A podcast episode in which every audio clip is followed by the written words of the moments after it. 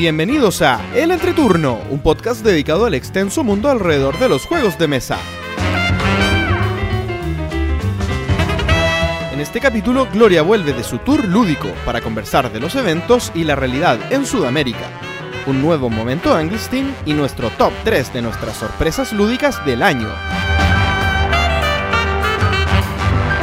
Que disfruten el entreturno.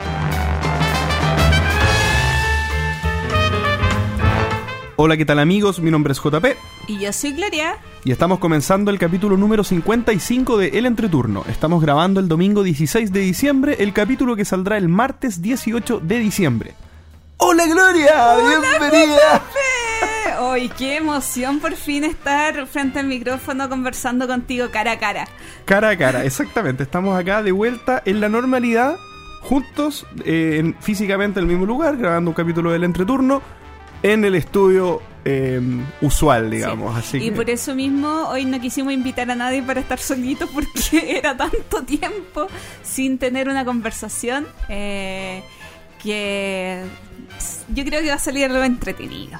Exactamente, quisimos eh, tomar este capítulo como un reencuentro porque ya estábamos en esta, en esta situación itinerante, errante, de lugar en lugar con el entreturno on tour, perdón, con el, claro, entreturno on tour y, y los- y las bitácoras de viaje de Gloria, pero ahora de regreso eh, también con hartas cosas que conversar, porque Uf. han pasado hartas cosas estos días. Sí, muchísimo, muchísimo, muchísimo.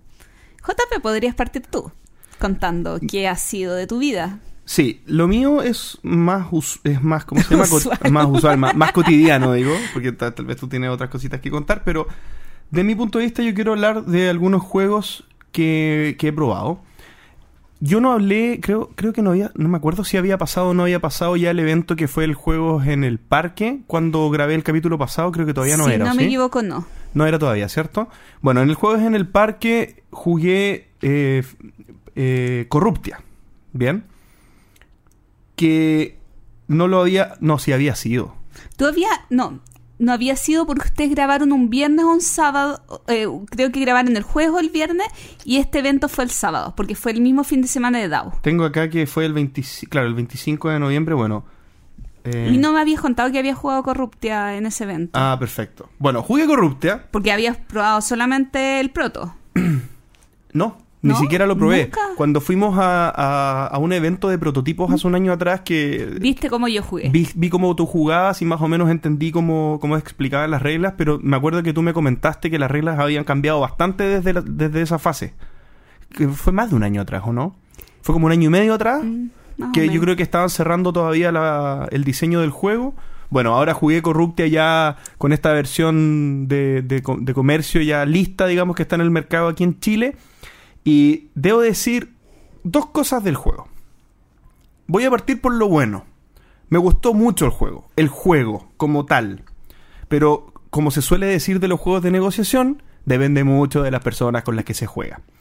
Y me pasó que eh, en, el caso en el que específicamente yo probé el juego en el Juegos en el Parque, sí dependió mucho de las personas con las que jugué y noté que había una persona que no sé si estaba tan cómoda con la dinámica de negociación y sobre todo por el tema en el cual se estaba negociando. Porque Corruptia es un juego, bueno, Corruptia es un juego chileno que acaba de salir al mercado en el que uno es un senador y uno tiene que hacer que las cosas pasen en cuanto a las leyes que se van aprobando.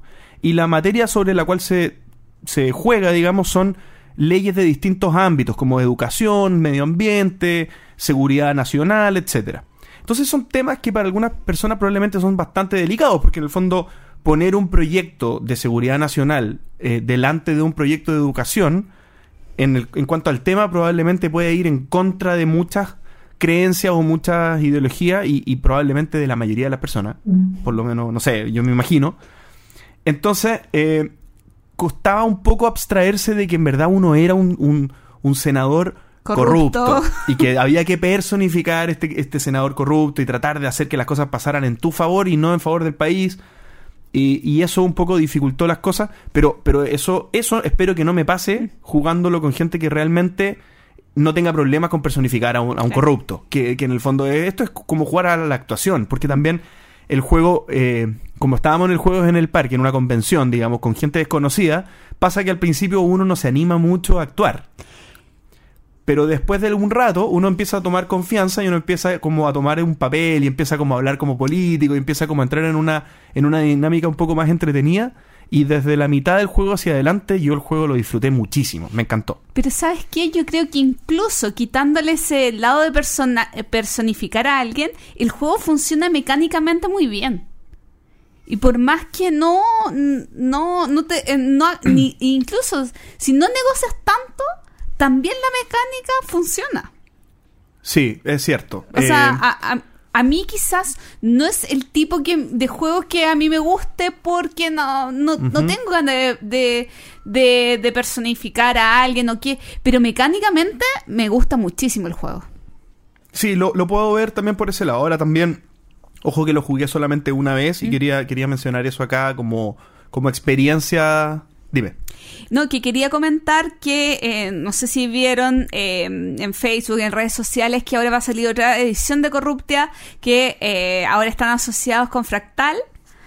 Así que se viene más novedades se para viene los más chiquillos. novedades. Sí, y por lo que entiendo, porque estuve conversando con Feño, esto más que... Porque uno suele entender como segunda edición una renovación Claro. al juego, digamos. Y yo lo que entiendo... reimpresión. Claro, que es más por el lado de la reimpresión, pero igual van a hacer algunas mejoras, entiendo que principalmente en cómo está escrito el manual. Bien, eso que sería como una evolución respecto de, cómo está ahora el juego. Y sin saberlo, yo asumo también que esta alianza tiene que ver con eh, una mayor red para internacionalizar el juego con los contactos que ya tiene Fractal. Claro, claro, o sea, es una, es una de las cosas que, de hecho lo hemos conversado, Fractal estuvo con nosotros hace unos, hace un capítulo atrás, dos capítulos, Dos atrás, y claro, esa, esta técnica, esta, eh, Alianza. estas alianzas que está haciendo Fractal, esto justamente los viajes en Alemania, digamos, que, que están haciendo un montón de redes, obviamente es, una, es un beneficio muy alto para, para los chicos de... Los chicos de Corruptia, pero tiene, el nom tiene un nombre sí, su editorial. nunca me he aprendido el nombre de la editorial. eh, pero en el fondo... Pero Feño y Camila. Fe- eh, Feño y Camila. Y eh, sí quiero decir que para ser, yo soy, para ser bien quisquilloso respecto del juego, creo que le sobra una ronda. Una o dos rondas. Pero aquí tal vez el diseñador se está retorciendo, el Feño se- con la Cami se están retorciendo eh, mientras, mientras hablo, porque tal vez hay una razón por la cual tenga que durar cinco rondas. Pero, pero no sé, como que tal vez a la tercera ronda ya, ya, ya fue. Como, como que quizás yo lo probaría jugarlo en tres rondas. No sé qué pase al final en el juego. Tal vez se queda corto, tal vez son muy pocos los proyectos, no sé. Eh, yo jugué eh, la versión de muestra, la- que es el juego avanzado y muchas menos rondas. Ah, Entonces, claro, ahí no te podría ¿Cómo dar. el porque- juego avanzado? Porque en las demostraciones te dan el juego avanzado. Ah, ya. con otro setup. ya empezado, digamos. Claro, que no es el original del juego. Claro, claro, claro. como para que las demostraciones sean más breves y puedas disfrutar más el juego. Eh, entonces nunca he jugado una partida real y completa el juego. Bien. Eh, a continuación quería hablar sobre War Chest. War Chest es un juego uno contra uno eh, bastante parecido a lo que podría ser un, un El Duque, un The Duke, en el que los dos jugadores tienen una serie de fichas, ¿bien? Que son unas fichas de póker, de estas bien pesaditas estilo Splendor, que son Uf. ricas al tacto. Eh, y uno las va sacando de una bolsa, ¿bien? De cuatro posibles que cada bando puede tener. Entonces yo puedo tener, al principio se draftean, digamos, lo- los posibles, las posibles unidades que cada uno puede tener. Entonces yo puedo tener de cuatro tipos distintos y el contrincante puede tener de cuatro tipos distintos. Y uno va sacando las fichas de la bolsa y las fichas de la bolsa las vas poniendo como las unidades en el mapa, las vas invocando y si te sale otra ficha igual, tú vas accionando las fichas que ya pusiste en el mapa. Bien, entonces primero las invocas y después con otras fichas similares las mueves. Y también puedes hacer otras cosas como por ejemplo apilar las fichas del mismo tipo una sobre otra para que la, la ficha tenga más, más vida, digamos, tenga más resistencia, etcétera. Y el juego se trata de controlar posiciones específicas en el tablero. Si no me equivoco son cuatro o, cinco puntos que hay que dejar controlados en el tablero que son unos uno- uno- unos casilleros, bueno, el, el mapa es hexagonal y son los un- cinco de, los de, los, de los lugares que hay que controlar. Lo jugué con el Feño también, nos habíamos jugado, eh, juntado a jugar Arkham Horror Eh, y después de eso nos quedamos con el Feño jugando este juego que la verdad me gustó bastante. Entiendo que al Feño también le gustó. No sé si, bueno, este lo encargué en Amazon. O, o se, lo, se, lo, encargué a un amigo que, que, que, venía desde Estados Unidos, pero lo compré en Amazon. Así que no sé en verdad si es que este está a la venta en Chile o, o en algún otro lugar, porque entiendo que en español al menos no está. Eh, es de... ¿De qué editorial es? Eh? De, no lo veo. Está ahí, de, ahí, está escondido. Bueno, eh, pero muy, muy buen juego. Si tienen la oportunidad de probarlo por lo menos, porque tal vez está medio difícil de, ser, de conseguirlo, no, no, lo tengo muy claro, eh, muy recomendado. Y por último, quería mencionar mi fin de semana lúdico que estoy volviendo ahora. Estamos grabando un día domingo y entonces yo, yo estuve en Viña viernes y sábado. Eh, probé dos jueguitos que rápidamente voy a mencionar. Uno que también eh, encargué por Amazon es el Wildlands. Wildlands, como tierras salvajes. Mm. Y esta, este juego es de Martin Wallace. De, si no me equivoco, es de 2 a 4 jugadores. En el que esto es como una batalla todos contra todos. En un mapa ya impreso, digamos. Que eh, tiene distintas, tiene 42, si no me equivoco, territorios que están dispuestos o en un calabozo o en una ruina. Uno puede elegir el lado. Y lo que uno tiene que hacer es con su equipo de, perso de personajes, digamos, que son cinco personajes por bando, recoger unos cristales que están repartidos en el, en el tablero. Y cada uno recoge su color. Entonces, si yo juego con los azules, yo recojo los cinco cristal cristales azules. Pero yo juego con el azul. Bueno, yo en realidad jugué con el naranjo. Es que el tema es que lo, los figuritas se les ponen los zapatitos, estos típicos zapatitos de, de plástico, ¿Ya? pero están tan pegados que al final pertenecen a la figura. Entonces, si quieres jugar con el azul es porque quieres jugar con ese bando, digamos, con esa facción. Bueno, y uno va moviendo los, los monitos, digamos, para sacar los cristales o para matar monos enemigos. Y entre cristales y monos enemigos hay que juntar 5 puntos. El primero que llega a 5 puntos gana. Y la mecánica es que cada uno tiene un vaso con eh, distintas maneras de. No maneras, sino distintos iconos que dicen las acciones que pueden hacer con cada figura. Entonces, por ejemplo, yo puedo moverme si es que en esta carta sale el icono de la figura 2, por ejemplo. Entonces me muevo a mi figura 2. O puedo hacer que ataque, pero tiene que estar dibujada la banderita de ataque en esa figura. Entonces uno va moviendo las cartas para poder hacer las cosas que tiene que hacer. Entonces es como una especie de mini Gloomhaven, pero todos contra todos. Oye, a propósito de Mini Gloomhaven, se me olvidó el nombre del juego. Uh -huh. Pero es, termina de peluche. Eh, Stuffed Fables, eh, sí. Fábulas de peluche. Fábulas de peluche. Uh -huh. ¿Lo has pensado para tu sobrino? Estoy esperando que, que, llegue, sí, lo he pensado. Ya, porque yo lo vi, vi, vi el montaje del juego y yo dije, pero esto es Gloomhaven para niños. Uh -huh. O sea, y adultos, pero... Y, y, y, me acordé de ti y dije... No he escuchado una explicación del juego, pero me lo imaginé así porque es un, como una aventura eh, con peluches lindos. Sí, y aparte de que son totalmente pintables las figuritas. No sé si las has visto sí, pintadas, eh, pero hay un. Y los monstruos. Y los monstruos. Son hermosos. Los chan el chanchito que tiene como un koyak, así como de arma, que es como un mazo, pero en verdad es un dulce. Y lo pintan así como, como dulcecito y el chanchito sí. rosadito, ¿no? Es muy bonito. Perdona, para volver a lo que sí. estaba diciendo, y creo que me voy a quedar solo con estos juegos porque ya he hablado mucho y el otro lo voy a dejar para una siguiente ocasión. Wildlands, la verdad, me encantó. Muy buen juego. Yo esperaba que me gustara. Eso va a tener que ver en la, en la última sección de este capítulo. Yo esperaba que me gustara, pero creo que me gustó más de lo que yo esperaba. Y aparte que gustó mucho. Y aparte que le gustó a mi papá. Mi papá es esta persona de 68 años que casualmente le gustan muchos tipos de juegos, pero que le gustan más los juegos simples, sin tanta intervención, con, con pocas reglas, pero harta profundidad. Este juego que es como más de cartitas, de mover monitos, tenía todos lo, los antecedentes, digamos, como para que no le gustara tanto a mi papá, pero sí le gustó bastante. Así que eh, otra, otro recurso bueno para llevar a, la, a, los fines de semana lúdicos, Wild Dance, muy recomendado. Uf. Uf, uf, y yo no sé por dónde comenzar. Eh, bueno, eh, de, de este año quería contarles primero que ya superé mi récord. O sea, ya superé mi, mi... Ay, se me olvidó cómo se llama esto. Tu reto. Mi reto. Pero y probablemente también tu récord. claro, puede ser. Se supone que el día de hoy llevo 376 juegos, pero ya me despreocupé porque ya estoy comenzando a repetir como lo más que pueda y todas esas cosas. Así que estoy muy contenta. Eh, lo he logrado. No sé qué voy a hacer el otro año. Tengo que replantearme nuevos objetivos en mi vida lúdica. Probablemente algo un poco menos exigente para que puedas disfrutar un poco, ¿no? Sí, pero también ahora con todos los juegos que traje tengo mucha antiludoteca que, que este reto ayuda mucho para la antiludoteca. Bueno, contar eh, dentro como el- del final de, de mi tour lúdico, eh, que eh, les comentaba que participé en la capacitación eh, para eh, de educación de Java en Barcelona.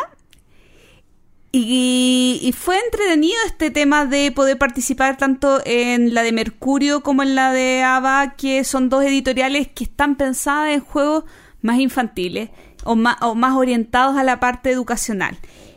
Ahora, haciendo una crítica, me gustó mucho más la de Mercurio. Quizás es porque tenía muchas expectativas de los maravillosos. Ustedes saben que soy la fan número uno de ABBA. Eh, tenía muchas expectativas y no. No, no me. No me gustó tanto. Quizá.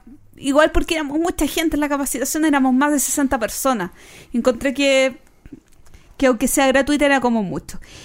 Eh, bueno, comentar que además de eso fui a Game On, evento organizado por Asmodee en Madrid, donde pude probar muchos juegos, donde estuve con Eric M. Lang eh, y participando en, en unas, en unas exposiciones, charlas, un montón de cosas entretenidas y que están en el canal de Game On en, en ¿cómo se llama esta plataforma que no es YouTube? Twitch. Twitch. que están en Twitch y pueden revisar ahí.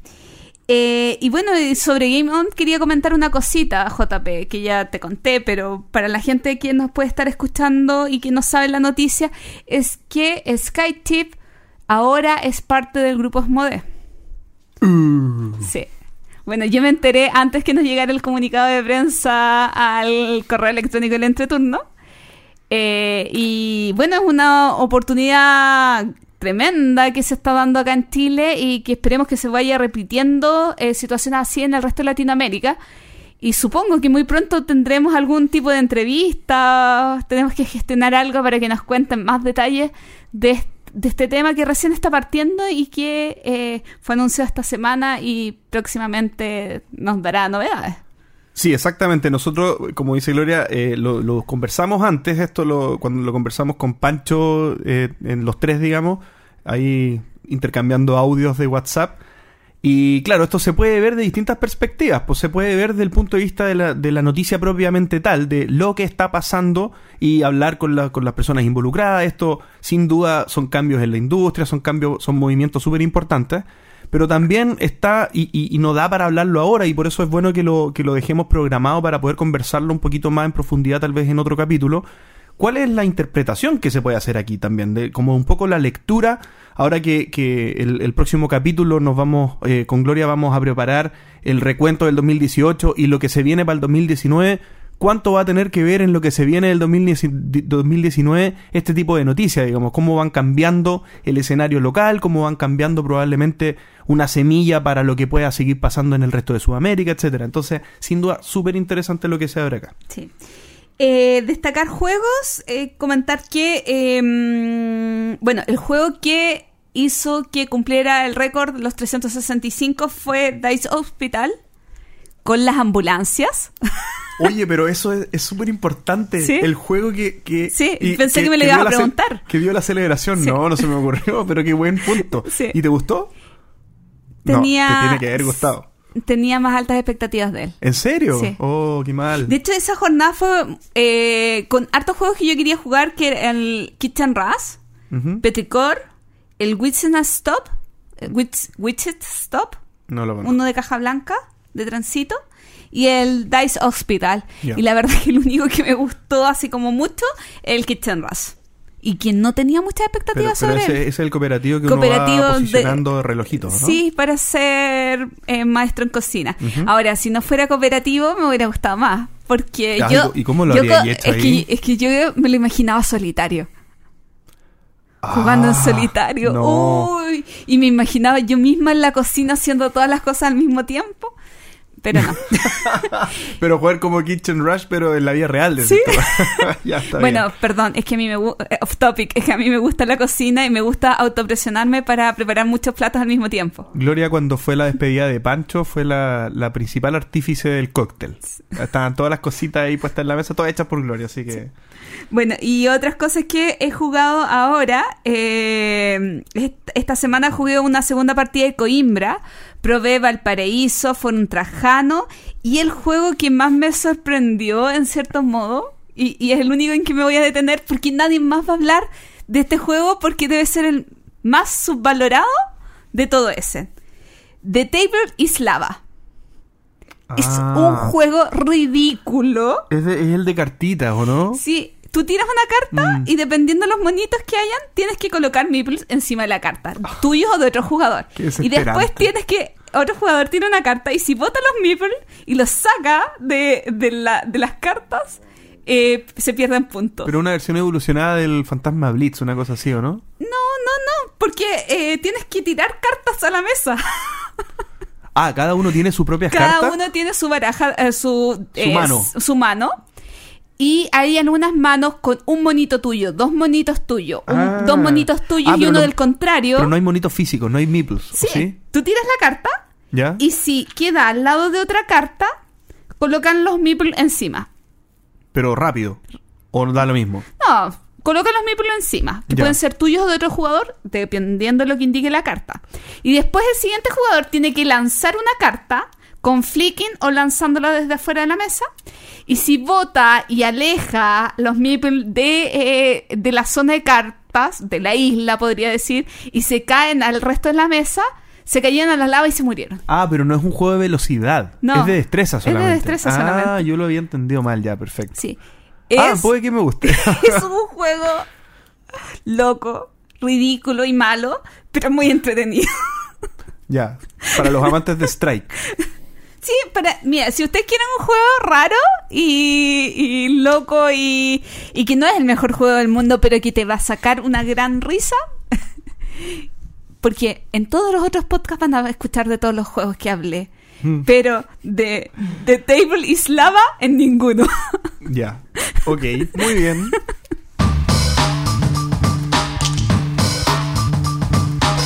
El entreturno responde. Volvemos a esta sección después de mucho tiempo, Mucho tiempo. porque faltaba mi voz para que diga el entreturno responde. Bueno, eso era solucionable si hubiéramos grabado la cuña. Vamos al correo electrónico. Juan Ignacio, un amigo de Colombia que comenzó a jugar juegos de mesa hace relativamente poco tiempo, me hace una pregunta más específicamente a mí que a ti, JP. Me voy. Ándate. No, pero deja, deja grabando, por favor. Ya, Ya. ok. Eh, me dice, eh, ¿cómo haces con las limitaciones del idioma? Eh, mi inglés no es muy bueno y encontrar juegos en español se hace complicado. Y a veces tedioso, eh, un poco tedioso porque no encuentra las reglas en, en traducidas o, eh, o esas cosas. ¿Cómo lo hago? Con juegos eh, de otros idiomas. Yo soy. Cambio la respuesta. Yo era mucho de comprar juegos en Alemania. Porque en general a mí los, eu- los Eurogames que a mí me gustan no tienen dependencia del idioma y las reglas yo las encontraba o en Game Geek o en la BSK. Ujú. O encontraba algún amigo simpático que eh, pudiera tener las reglas en inglés, eh, leerlas y explicarlas. Esa es mi solución a todos los juegos que compraba en Alemania.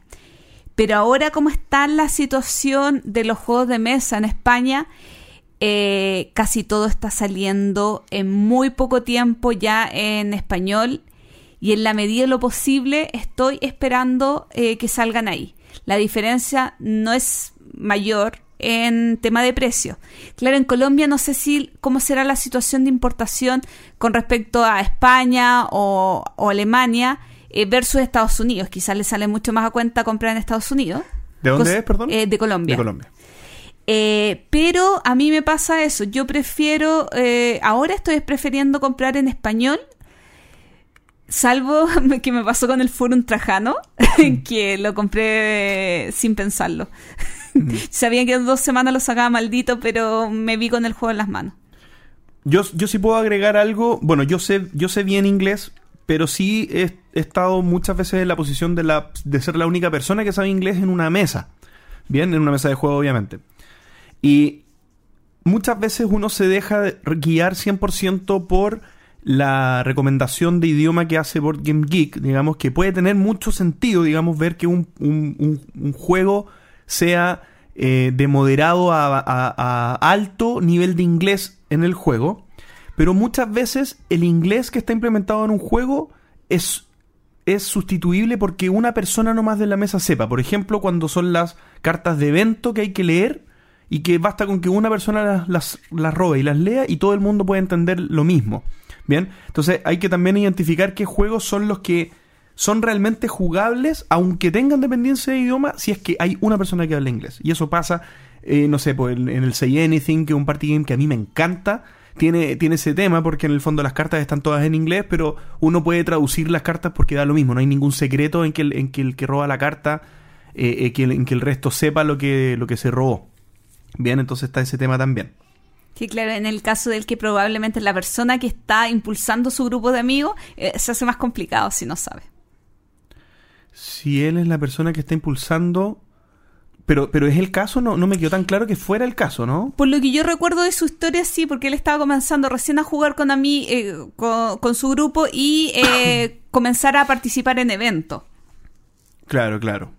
Claro, bueno, en- si está recién empezando probablemente va y si está yendo por la línea de los euros, yo creo que eso afortunadamente es como dices tú, pues tienen por lo general baja dependencia del idioma, así que es una buena es una buena entrada. El problema sería si es fanático de los de los Sí.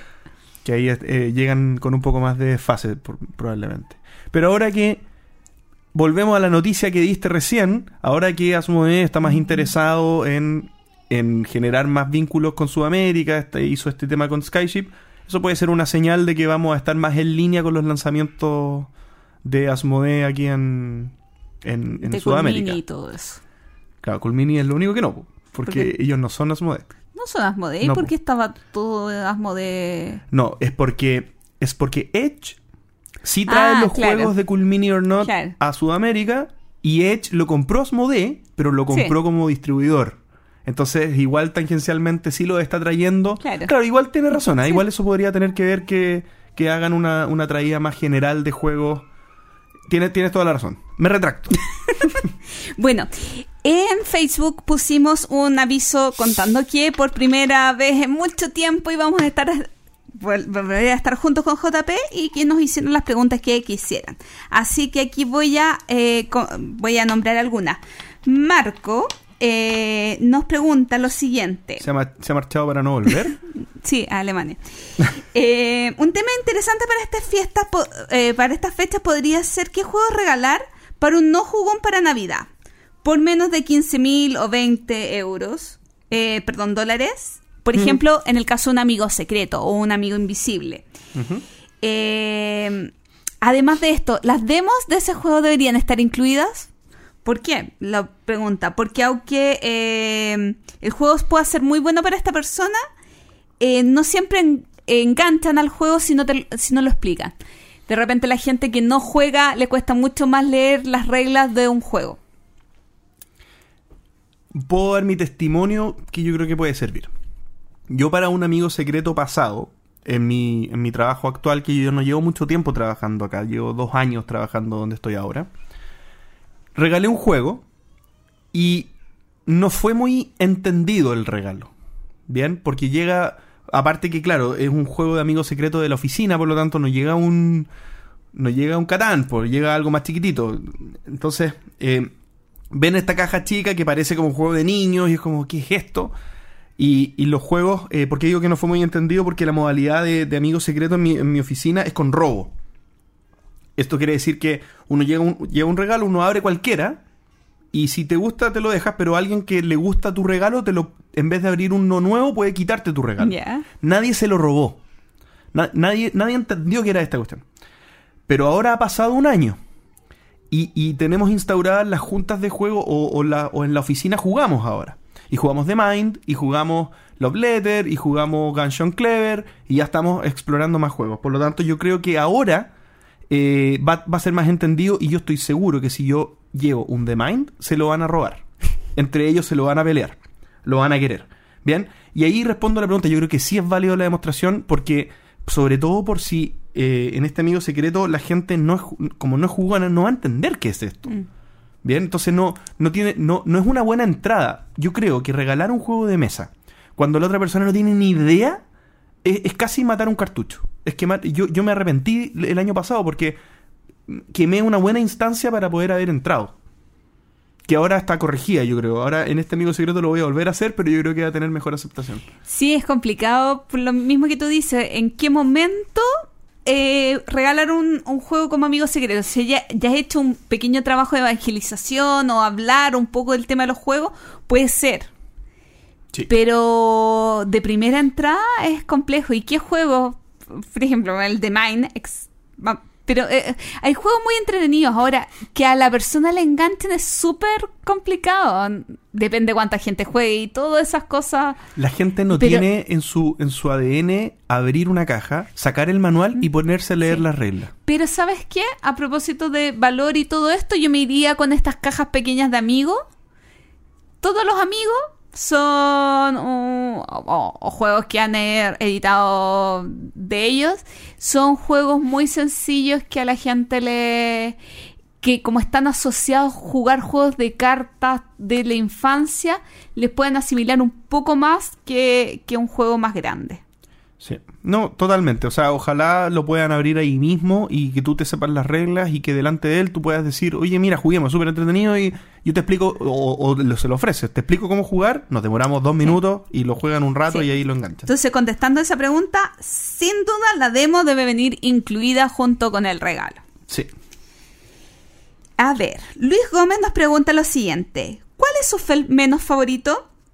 Y otra pregunta: ¿Favorito entre Sun y Blood Rage? Esto, ca- esto casi que es una pregunta de dos partes, una para ti y una para mí. Porque la de Feld yo no la voy a poder responder y la de Blood Rage y Ra- Rising Sun no sé si tú la puedes responder o sí. Eh, yo no he jugado Rising Sun, pero me quedo con Blood Rage. yo, yo creo que yo creo que sí. Yo creo que eso es lo que terminaría pasando si los prueban los dos. y, eh, y sobre mi fel menos favorito, no me acuerdo cómo se llama. Así lo borré. Es uno de estos de canales. Eh, con cartitas, que creo que es el que te gustó a ti. ¿El Bruges? Es que no sé cómo se llama. Creo que es el Brujes. Bruges. Brujes. Ese. Creo que es ese, y si no, en el año del dragón. Ah, mira. Porque son Feld menos Feld. Son Feld menos Feld. Ya, bueno, en mi caso, yo, la verdad, vergonzosamente tengo que decir que no he jugado Felds. O sea, he jugado los típicos. O sea, no los, ni siquiera los típicos. Porque eh, Trajan no lo he jugado. eh, eh, Maravillosa. eh, claro, eso es uno de los juegos que tengo pendiente jugar. Y eso es lo que digo siempre. Lo vengo diciendo hace dos años que tengo pendiente jugarlo. Solo he jugado los tres, las tres versiones de Castillos de Borgoña y Brujes. O Bru- no sé, como. ¿Brusela? No, no es Brusela. Brujas. Brujas. No sé. Mm. Es que no se editó nunca Es en que español. ¿Sabes que ¿O ni sí? siquiera sé si ese es el juego que no me gusta? Es uno que uno tiene que poner eh, unas fichitas de canal, que son unas fichitas azules, Sí. hacia los lados. Y dependiendo de cuánto vas avanzando, vas ganando puntos. Pero también vas sacando. Tienes que armar un tabló de cartas. Sí, Y tienes, creo que es Vas que reclutando como cartas amarillas, cartas rojas, Sí, cartas azules. sí, no me gustó. ¿No te gustó? No. A mí me gusta. Bueno. Encuentro bueno. De hecho, el que menos me gusta sí tengo que responder porque he jugado tramposamente cuatro, los cuatro castillos y el este de brujas. Creo que el que menos me gustó fue el de cartas de Castillo de Borgoña. Sí, a mí... Está de más. Sí. Jugué a propósito eh, el nombre de la rosa, que es un Feld que no es muy Feld y muy entretenido. Bueno, Espérate, me falta a mí, po. ¿qué te falta? La- ah, Blue Rage o... Sí, po, favorito A entre- Rising Sun. Exactamente. Yo creo que mi favorito, pero, pero un poco trampa porque Racing Sun no lo he jugado lo suficiente, es Blood Rage. Y creo que no, tengo que, tengo, eso tengo que hacerlo. O sea, eso estábamos hablando con mi hermano. Necesitamos juntarnos a jugar Rising Sun para también justificar el Kickstarter porque Sí. no he jugado con los monstruos, así que. Pero no, Blood Rage es un tremendo juego y es- está difícil que lo destrone. Pero sí me gustó mucho la jugada la vez que jugamos Racing Sun. Pavel Tapia nos pregunta, ¿consideran que hay azar en euros duros tipo agrícola o Rusia Railroll? Yo ahí quiero partir con algo. Eh, no los considero esos euros duros. Los considero euros. Ok. Bueno, sí, me parece bien la acotación. Yo, yo quiero decir algo antes de responder. ¿ah? ¿Mm? Siento que Pancho, que ahora está escuchando esto, debe estar diciendo, pero ¿por qué yo no estoy respondiendo a estas preguntas? Porque estas son las típicas preguntas que le gusta responder a Pancho. Pero lamentablemente él decidió seguir otro camino, así que nos toca responder a nosotros. eh, ¿Respondo yo? Parte. Ya.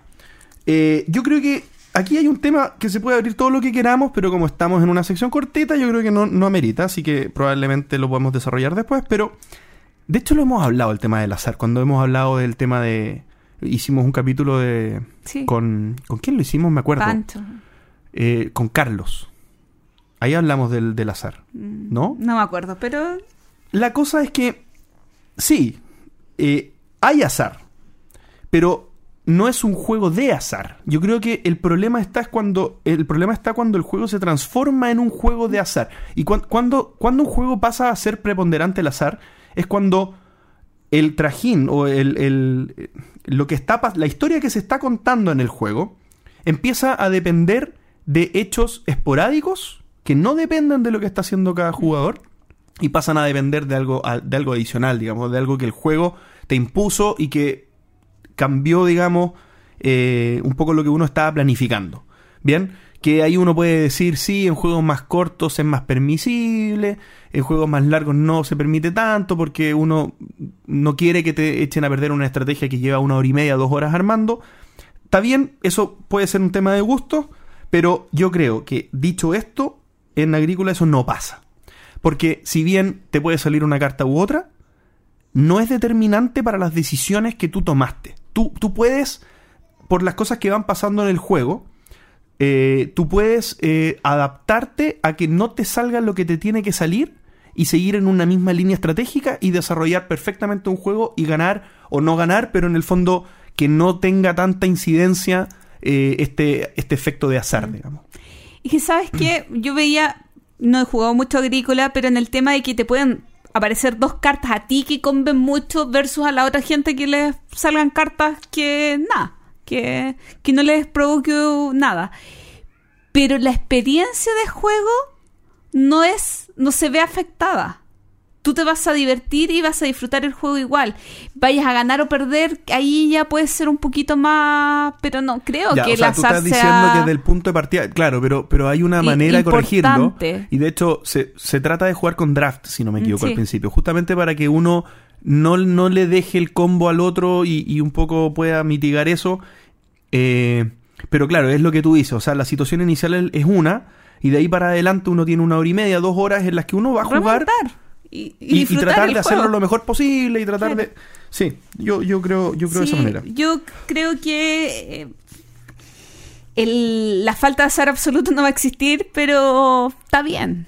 Ahora, claro, tal vez eh, puede ser medio off, topic, digamos, hablar de agrícola o, nos podemos salir un poco del centro de la pregunta porque por el tema de las cartas. Pero, por ejemplo, en Russian Railroads, La diferencia es que, que, el, eh, que los Z sale antes. Si la B1 o la B2. pero eso ah, igual para todos, ¿o no? Sí. Uno, eh, uno ve eso, uno lo Sí, puede anticipar. sí. Claro, entonces no, yo creo, estoy pensando que tal vez en, en Russian Railroads hay cero azar. Como que no... Yo, yo, tal vez, ¿qué puede Un ser? 0,01. Por ejemplo, no sé, Scythe. Que, o cualquier Claro. juego en el que uno tenga Eventos, cartas más. Eventos. Sí. Pero los eventos, o sea, si tú, si alguien me dice, no, es que ganaste porque te salió una carta de evento que te salió justo un oro que te sirvió para ganar. Pero- bueno, si, pero- si, si ganarme dependía de que no me saliera un oro, entonces era bien débil la estrategia Sí. tuya. O sea, Sí. en el fondo. Pero estamos hablando que entre tú y yo vamos a tener tres puntos de diferencia. Si la Claro. última carta me logró con bar y para que poder ganar, no, que- que- ganar es relevante, a mí no. Pero eso es otro tema. No, ese es otro tema, claro. La importancia que uno le dé o no le dé al ganar, aquí se está preguntando si incide o no incide. O sea, si en el fondo. Claro, tú puedes tener un poquito de suerte para ganar una partida. Pero en realidad, ¿cuánto te dura el triunfo? Hasta la siguiente partida, Claro. no.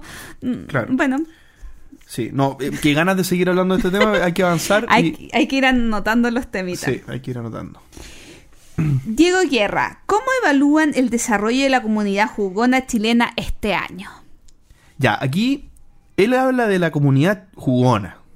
O sea, habla de las personas que juegan. Sí. Y eso es donde se nota la comunidad jugona probablemente es en los eventos y en los eh, pubs, digamos, como Pacto Sagrado, ¿cómo se llama? Pacto Arte y Seducción. Ah, casi lo olvido.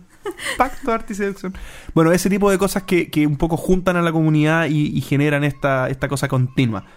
Yo creo que tú tienes que responder a esta pregunta, Lore. Uy, eh, yo creo que ha, ha crecido la comunidad, pero no te sabría eh, dar más información al respecto.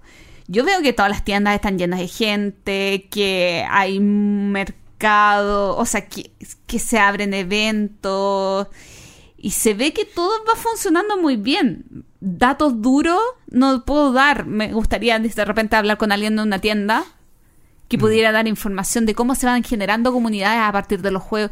Pero uno ve demostraciones en todas partes, ge- gente, flujo de juego. Entonces, tiendo a creer, a partir también de los eventos que he asistido, que va, va, va gente. ¿Cómo estuvo juegos en el parque? Juego en el parque estuvo, bueno, la par- toda la parte que estuvo con- armada con las mesas estuvo bastante llena, así que yo asumo que era lo que, que se esperaba como lleno, Sí. digamos. Ahora, comunidad como como reuniones más organizadas, seguimos con temas en deuda. Yo creo que, que faltan asociaciones, que faltan clubes acá en Chile. Eh, es un tema complicado. Ahora, para, para un poco dar luces con lo que se está preguntando y poder dar una opinión respecto de cómo se está expandiendo la comunidad, yo probablemente, claro, como dice Gloria, para tener un termómetro en la comunidad, llámese los recurrentes, la gente que le da un poco potencia, lo- como los usuarios principales de los juegos de mesa en el país, eh, no lo podría responder mucho y probablemente aquí se extiende la pregunta a los que tienen clubes, a los que tienen un poco estas dinámicas que nos puedan ayudar a responder. Pero yo sí puedo decir que este fue un año de, bueno, lo, lo- lo vamos a hablar el próximo capítulo, pero, pero o, o este último tiempo más que este año, digamos, de expansión hacia los no jugones. Y es lo que tú decías, que las tiendas están llenas de no jugones. Eh, eh, entre juegos es una tienda que, que la, la- la comentamos, digamos, recibimos a, al dueño y, y- y la persona, digamos, de, de esta tienda en el capítulo 8 o 18, no me acuerdo, 18. o Ocho. 8, Ocho. Eh, y cuando lo entrevistamos en ese momento la tienda era más chica. Ahora, eh, en este tiempo se expandió a la tienda al lado, ahora duplicaron el tamaño. Y ahora tripli- triplicaron respecto de la primera porque compraron la otra tienda, la, del la de más hacia el costado. Por lo tanto, eso es una vitrina súper importante, está en un paseo súper importante de Santiago, en Providencia, bien central, donde al lado de, un, de una zona de restaurantes, donde la gente pasa obligadamente por ahí. Entonces la escena que está teniendo hoy día y la rentabilidad que tiene que tener una tienda para que valga la pena ponerla en un lugar así de caro, digamos, eh, dice que en el fondo se está acercando mucho, pero en concreto. O sea, aquí ya no son temas que nosotros creemos. Están pasando cosas súper concretas que están acercando los juegos de mesa a la gente no jugona. La gente entra, pregunta, el típico ga- gancho del Monopoly, de lo que ellos conocen, y entran y te engañé. Porque aquí ves esta maravilla de mil otras cosas y, y- y generan ese, esa sensación de descubrimiento en la gente. Y uno que va harto entre juegos lo ve. Porque un- uno ve como la gente un poco entra, entra en esa dinámica y pregunta y, y juega, o sea, perdón, y se, se entusiasma con los juegos. Así que yo creo que eso es lo que sella, digamos, esta, esta situación, digamos, expansión. Eh, Oscar Soto nos pregunta, propósitos lúdicos del año nuevo. No voy a contestar esta pregunta. Yo tampoco. ¿Por qué? Lo vamos a dejar para el capítulo 56. Exactamente, Oscar. Te pedimos Así. disculpas. Es que hay mucho que conversar en próximos capítulos. Oscar tiene que haber estado entusiasmado, así como, me están contestando todas las preguntas, ahora me va a tocar a mí, y le decimos Sí. esto. Álvaro Quiroga dice, ¿cómo ven el impacto de la comunidad latina en el mundo de los juegos de mesa? ¿Hay más o menos latinos tanto en el desarrollo como interesados en jugar? Y yo quería sumar esta pregunta a otra que no, es, no está formulada como pregunta, sino más bien como tema de Carlos Marcelini, que pregunta chilenos en Essen. Pero, pero él dice chilenos en ese, no sé cu- cuál es la pregunta. Es que yo, yo creo que es que yo puse, hablemos de algún tema Ah, perfecto. o tienen alguna pregunta. Entonces yo creo que ese era su tema, que yo creo que se engloba muy bien en cómo ven el impacto de la comunidad latina en el mundo de los juegos de mesa. Claro, está, está relacionado también con Sí. el capítulo antepasado, ¿cierto? Justamente. Que hablamos de, de que chilenos en, en Essen ahora fue con delegación. Antes, Sí. fue, antes éramos por goteo, ahora realmente mandamos una delegación importante, digamos, con un... De chilenos, de brasileños, Sí. mexicanos, peruanos, argentinos, de los que yo vi. Sí, sí, sí. Eh, ¿Cómo vemos el impacto de la comunidad latina en el mundo de los juegos de mesa, tanto en el desarrollo como interesados por jugar? En el tema del desarrollo, eh, yo veo que cada país está lanzando sus títulos propios, eh, ya no tanto en el mercado nacional, sino también mostrando sus productos afuera. Vamos por el tema de Kickstarter. Lo mismo que del capítulo anterior. Eh, que Ignacio haya podido ir a DAO a mostrar su proto. Que Juan Pablo, otro creador de juegos de mesa chileno, va a ir a un evento, no me acuerdo si en Estados Unidos o en algún país de habla inglesa. eh, es que la globalización está tocando también al tema de los creadores de juegos de mesa y que se están dando espacios para que puedan mostrar sus productos de mejor forma. Sí, acá lamentablemente para responder esta pregunta no tenemos la mirada más de investigación de, de Sudamérica, de poder hacer, por ejemplo, un comparativo con cómo cerró el 2017 con estos cincuenta y tantos lanzamientos a nivel sudamericano, que lo hablamos en el, en el cierre del 2017 en el capítulo hace un año atrás. Eh, pero claro, o sea, en las cosas que uno va notando que tiene más cerca aquí en Chile, eh, los mismos chicos de Corruptia que desde una idea que tal vez no fue hace tanto tiempo generada, rápidamente la lograron trabajar bien profesionalmente, lograron una, una, eh, sociedades importantes, por ejemplo con el, con el ilustrador que es Malimagen, que es un ilustrador muy famoso aquí en Chile, y ya está en el mercado, o sea, en poco tiempo, o sea, eh, esto hace poco tiempo atrás era un prototipo. Y eso, si no es eh, un desarrollo ya un poco consumado de una industria un poquito menos incipiente, más un poco más madura, no sé qué lo que es. O sea, yo creo que es eso. Estamos más y, pro. Y en el tema de interesados en jugar, eh, yo también veo, quizás no como un concepto interesado en jugar, pero el desarrollo también de eventos. Eh, mientras nosotros grabamos acá, se está desarrollando un eh, rol, oh, no me acuerdo el nombre del evento, pero un gran evento en México. Entonces, yo creo que se están dando instancias para mostrar mucho más el hobby.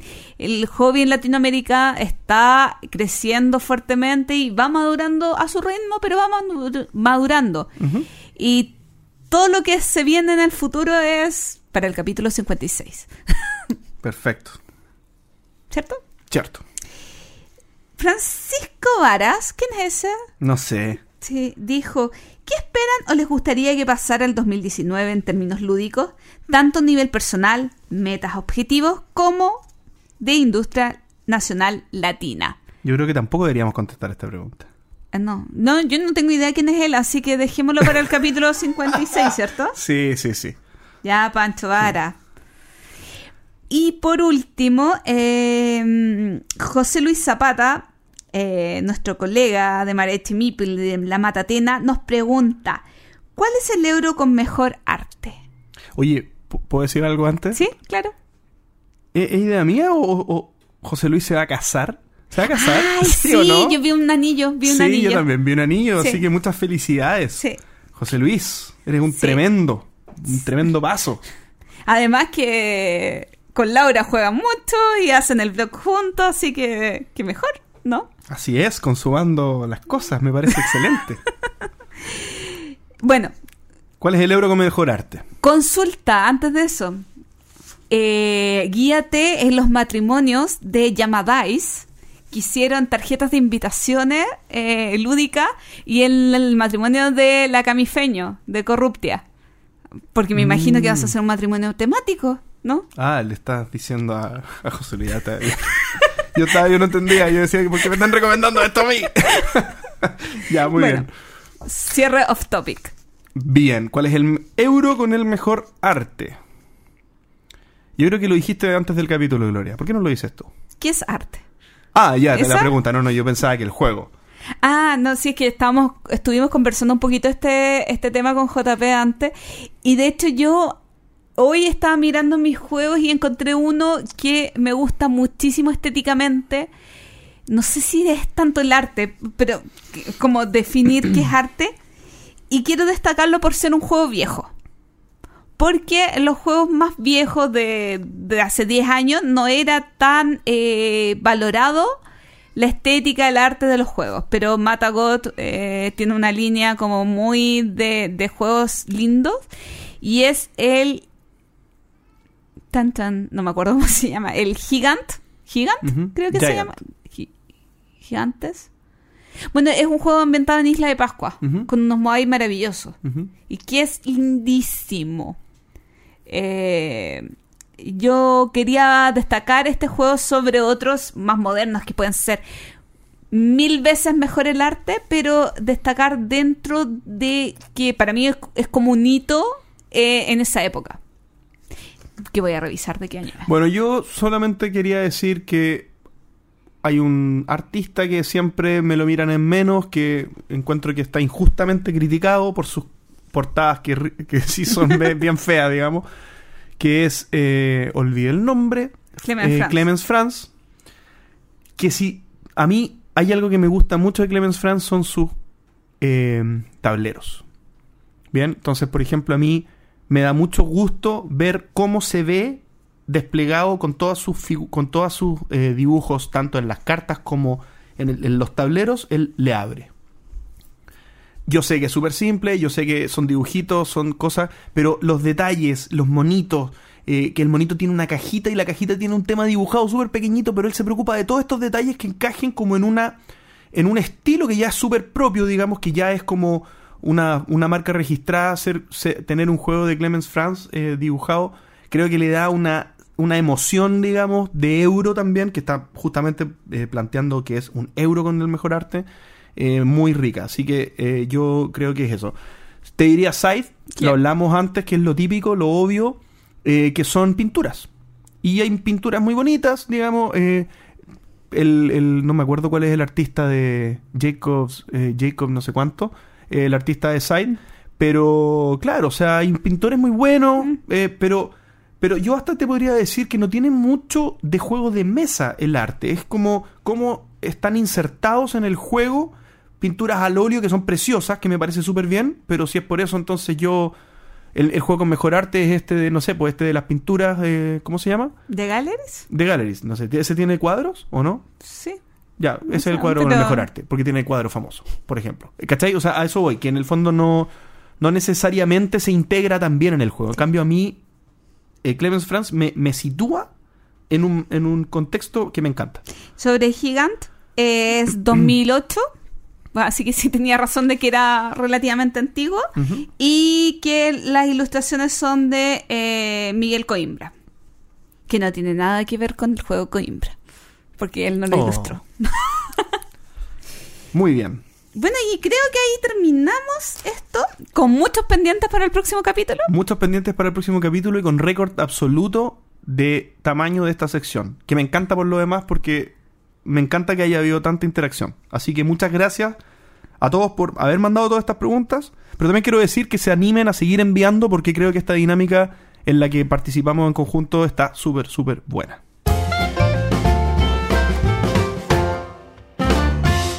El minuto de Gloria. Estuve tanto tiempo afuera recorriendo distintos eventos de juegos de mesa que eh, si bien mandaba estos, estos mensajitos contando qué había sido mi experiencia en cada uno de ellos, eh, me interesaba también conversar y hacer un comparativo entre la realidad de eh, las distintas ciudades, los distintos eventos, los públicos objetivos y pensar también en cuáles podrían ser los modelos que más se acomodaran a la realidad chilena o a la realidad latinoamericana. Este año partí, eh, además de los eventos que se hacen acá en Chile, que es Juego en el Parque, Tabletop Day, eh, Juegos de Primavera, como los más importantes, fui a Geek Out Fest y todos los eventos que ya les he estado comentando en Essen y en España. Entonces, mi pregunta y lo que yo quiero plantear en este minuto es, ¿cómo podemos organizarnos eh, para generar más eventos potentes y también eh, cómo o a qué evento yo como usuario me acomoda más poder participar. Em, y quiero meter a la conversación aquí a, JP para que eh, vayamos analizando evento por evento y viendo qué creemos que es importante en un evento, cómo se puede financiar un evento, cómo se puede organizar un evento y todas estas situaciones alrededor de eh, masificar un poquito más nuestra, eh, nuestra afición y ver eh, cómo podemos llegar a más gente, tanto enfocándonos en el público no jugón, dándoles una oportunidad para que prueben nuevos juegos, como a los que ya estamos metidos mucho en esta afición y queremos algo que nos...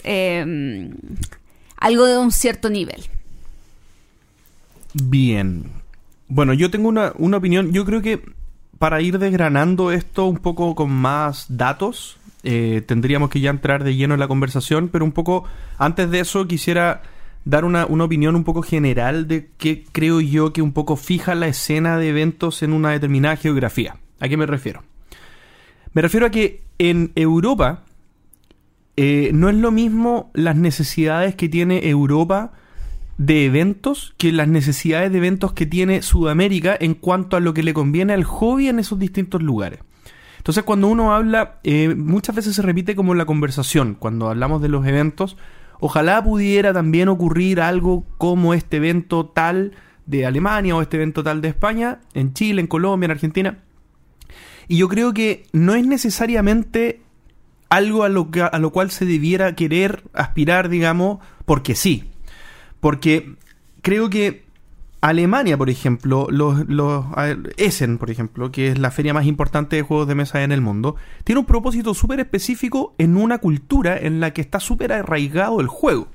Entonces aquí la necesidad de expansión, de expandir el hobby, no ya no lo es tal. O sea, ya, ya aquí es un tema que ya está normalizado y que de manera continua se va expandiendo porque así son los alemanes o los europeos en general probablemente.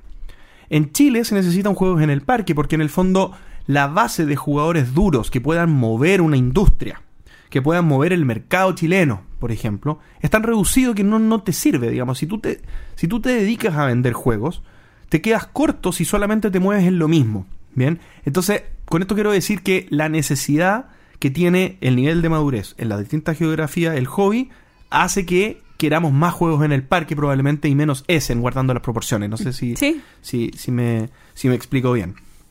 Eh, eso. Por ejemplo, ahí nos podríamos ir a DAO Barcelona. DAO Barcelona, un mega evento eh, financiado principalmente por el ayuntamiento. Y eh, sería la municipalidad. Una municipalidad. Y que también, por lo que entiendo, hay mesas que la gente paga por demostrar su juego. Es un evento que no está cerca del centro de la ciudad, pero que trata de impactar a la mayor cantidad de público anteriormente con una campaña para que lleguen las familias. Porque ese es el público objetivo. Hay una sala solamente, una sala, cuando hablo de una sala, una sala gigante, solamente para juegos de iniciación. ¿Y tuvo éxito el último, el que fuiste tú ahora? Sí. Ah, el, perdón, Game On. Eh, es que este es otro evento. No, DAO dijiste, ah, sí. Es que como me dijiste el último... Eh... No, no, no, me refiero a si es que logró el, cometido, esta, esta publicidad a las familias. Yo creo que sí. En muchos momentos eh, no podían dejar entrar más gente al evento. Ahora, yo creo que podría entrar muchísima más gente en el evento. Podría haber ido más gente y con colas mayores.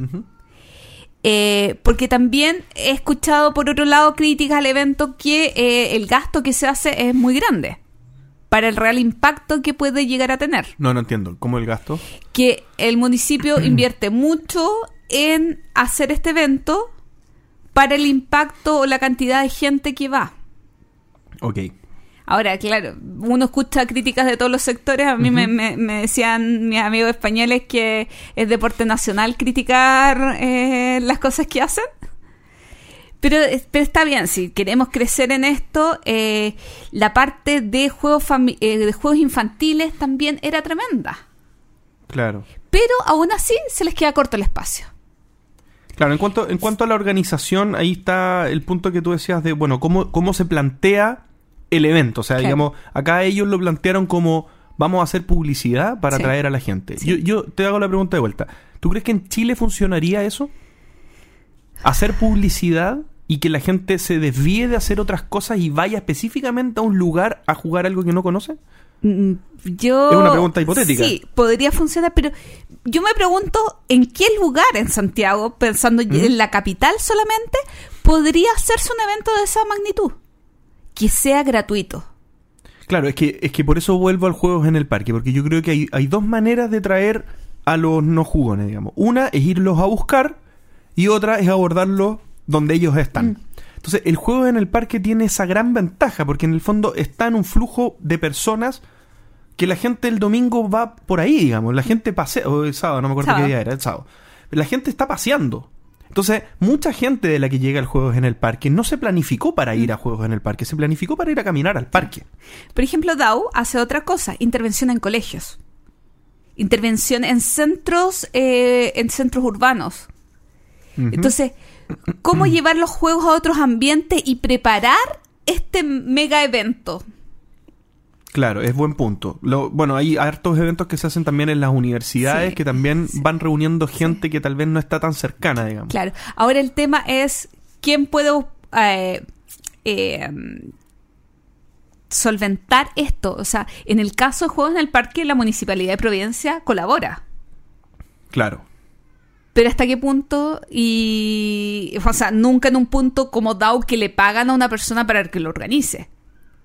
Claro, eso es un muy buen punto también y tiene que ver con las políticas de cada país. Claro, también. y, ma- y madurez del mercado. Claro, madurez del mercado, pero también ma- madurez del país en sí. Sí, o sea, sí. en el fondo, eh, España es un país que tal vez invierte en obra social de una, o de este tipo de obras sociales un- con un poquito más de acento que tal vez lo haría en Chile, probablemente. Y probablemente en Chile sea un poquito más que en otros países de Sudamérica. Entonces, también ese contexto te da más o menos alternativas. Mm.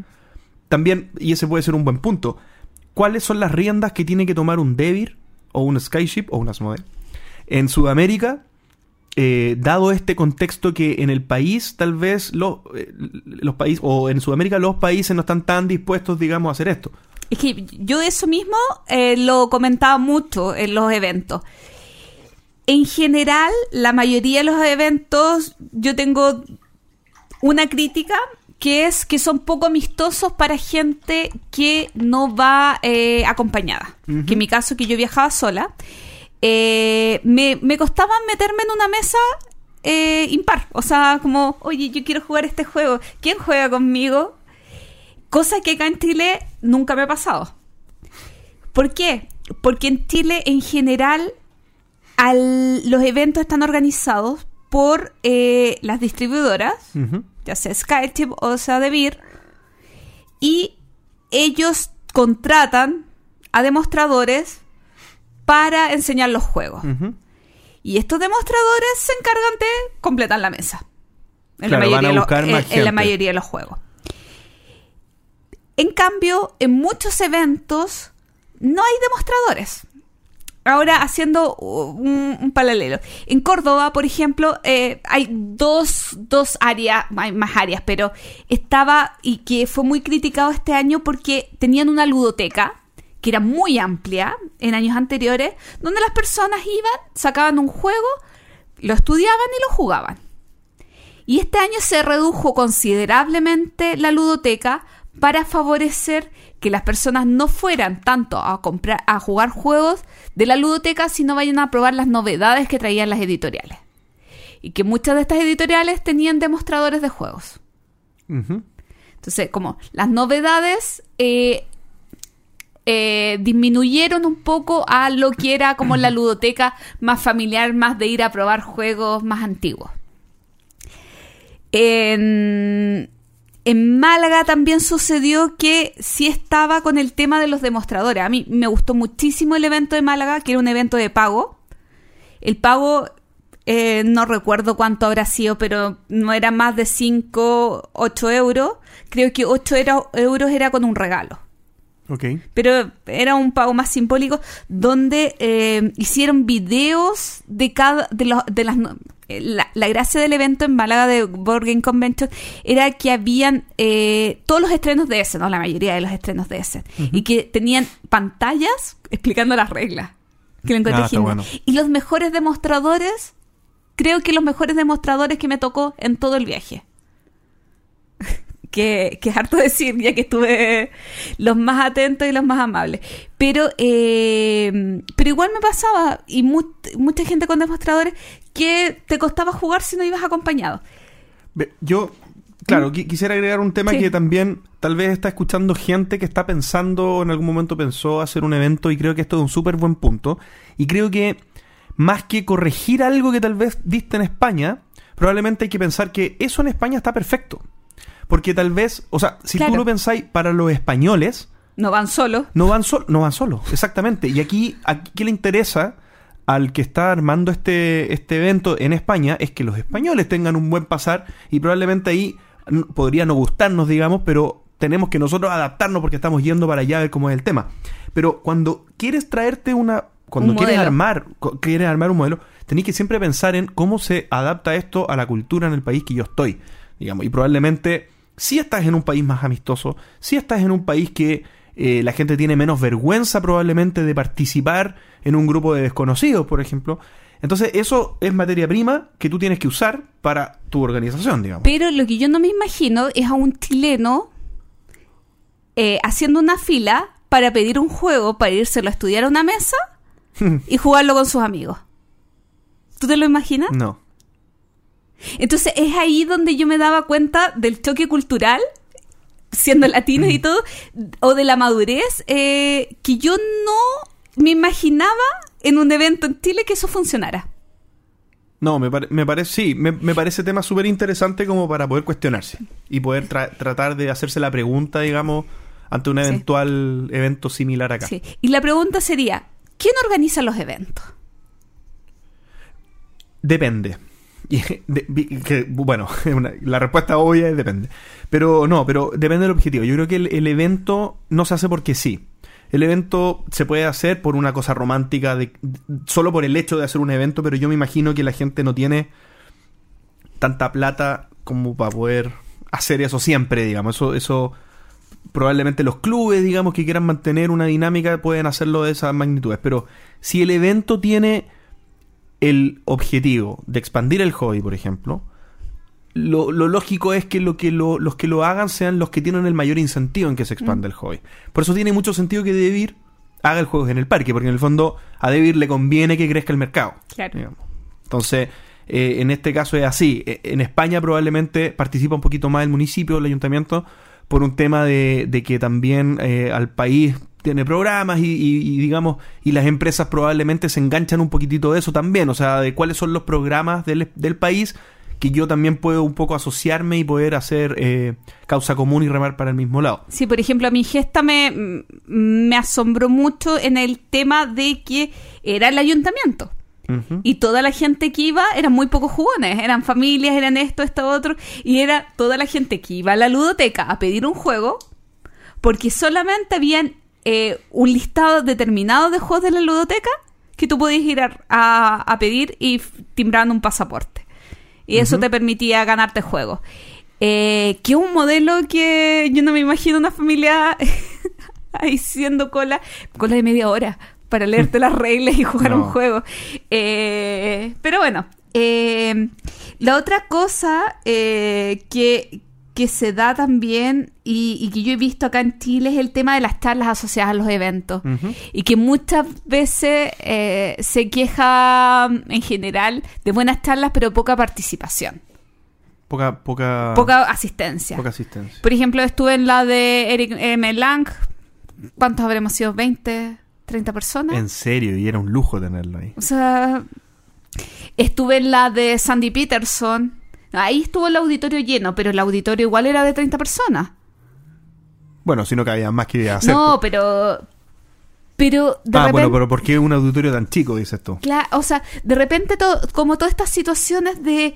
que a mí, a mí me, me hacen mucho cuestionar si una charla, un taller ¿Es adecuado o no es adecuado en el mismo contexto de un evento de juegos de mesa? Pero es que, insisto, yo creo que esto también tiene que ver con el tipo de evento, porque en el fondo, cuando tú estás, imagínate un juego en el parque, que yo creo que ya lo hemos dicho tantas veces que la gente que no es de Chile ya sabe perfectamente cómo es juego en el parque. Juego en el parque es para las personas que no juegan, las personas que están generando un primer descubrimiento. Yo si genero el primer, un primer descubrimiento con un hobby, no me interesa tanto una charla de- sobre el hobby y tan abierta y tan específica. Pu- puede ser interesante, pero, pero probablemente esto es como que, como que al niño que descubrió la, la pelota de fútbol y nunca había visto una pelota de fútbol y está jugando, tú le dices ya, bueno, pero ahora para de jugar porque vamos a hablar de la historia del fútbol. Como, bueno, me encantaría, pero, pero déjame seguir jugando. O sea, estoy Pero en el juego esto. en el parque tiene charlas.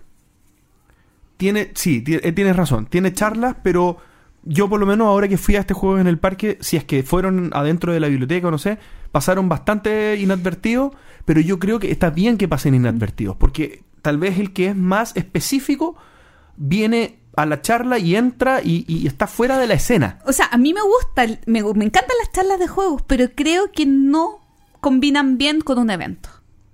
Con, con- con- Que- no con creo todos que- los eventos, pero yo creo que sí con algunos. Yo creo que combinan bien con una estrategia de marketing del evento previa o posterior para posicionarlo. Pero bueno, es Bueno, mi- pu- me- puede ser. Es que, por ejemplo, claro, es que vuelvo a Essen. En Essen hay harta charla, por ejemplo. No, ¿No? no. Bueno, en GenCon hay, alta, Sí, hay harta en charla. Bueno, pero es lo mismo, cumplen el mismo objetivo. En GenCon hay harta charla. Y en GenCon, eh, la gente que va, no va a mirar. GenCon hay que pagar, Sí. hay que dedicarle tiempo. O sea, una persona que va caminando por ahí no entra a GenCon. Por lo tanto, las charlas tienen mucho sentido porque son las personas que son los usuarios potentes de los juegos de mesa. Y, se, y, y uno se entera de las cosas, sirve también para publicitar ciertas cosas, pero dentro de la gente que es más dura, digamos. No, insisto, esas charlas tan duras se las hago a una per- esto es, lo mismo que evangelizar. El mismo es- cae en el mismo tema, digamos. Una persona que estoy evangelizando le empiezo a hablar de estas cosas más duras, sale corriendo. Es como, bueno, pero pensaba que esto era entretenido, no, no pensaba que tenía que estudiarme esto, digamos, que, o que tenía que hablar de esto tan, tan, tan complejo. ¿Qué es una Meritrash? ¿Qué es un Eurogame? Que- exacto. Y lo otro que mencionaste, el tema del pago, que también entra en esto mismo. O sea, si yo quiero generar flujo, generar visitas, digamos, a este, a este mundo, digamos, el pago no es. No, no, aunque no te cierre la cuenta, o sea, no, no, no tienes que encontrar una alternativa que sea sin cobrar. Por último, genera otra fuente de ingreso, no se vende comida, ve- vende cosas un poquito más caras probablemente, haz algo, digamos, adicional que un poco sea parte del, del- de la experiencia, pero si cobras, la gente que va pasando no va a entrar. Ahí no estoy tan de acuerdo. Yo creo que hay que eh, que no hay que mirar tan mal los eventos de pago porque se tiene que acostumbrar en cierto modo a un pago, aunque no sea tan alto, eh, aunque, aunque sea más simbólico. Eh, Tampoco todo puede ser gratuito, porque después se hace la crítica, no sé, que los demostradores todo lo hicieron gratis, que tuvieron que llevar su colación, eh, o sea, que no les dieron ni un vaso de agua. Pero eso debería contar co- Claro, como parte sí. de la empresa. po. Sí, pero ahora nos vamos a otro extremo, Game On, que fue el evento que fui el fin de semana pasado. La entrada familiar diaria costaba 20 euros, que era para dos personas y tres niños, hasta 13 años. Pero la entrada par- por persona creo que era 15 euros el día. Ahí, ahí, perdón, con el micrófono lo acabo de tocar con el lápiz. Eh, si es un pago, tiene que ser un pago eh, adecuado.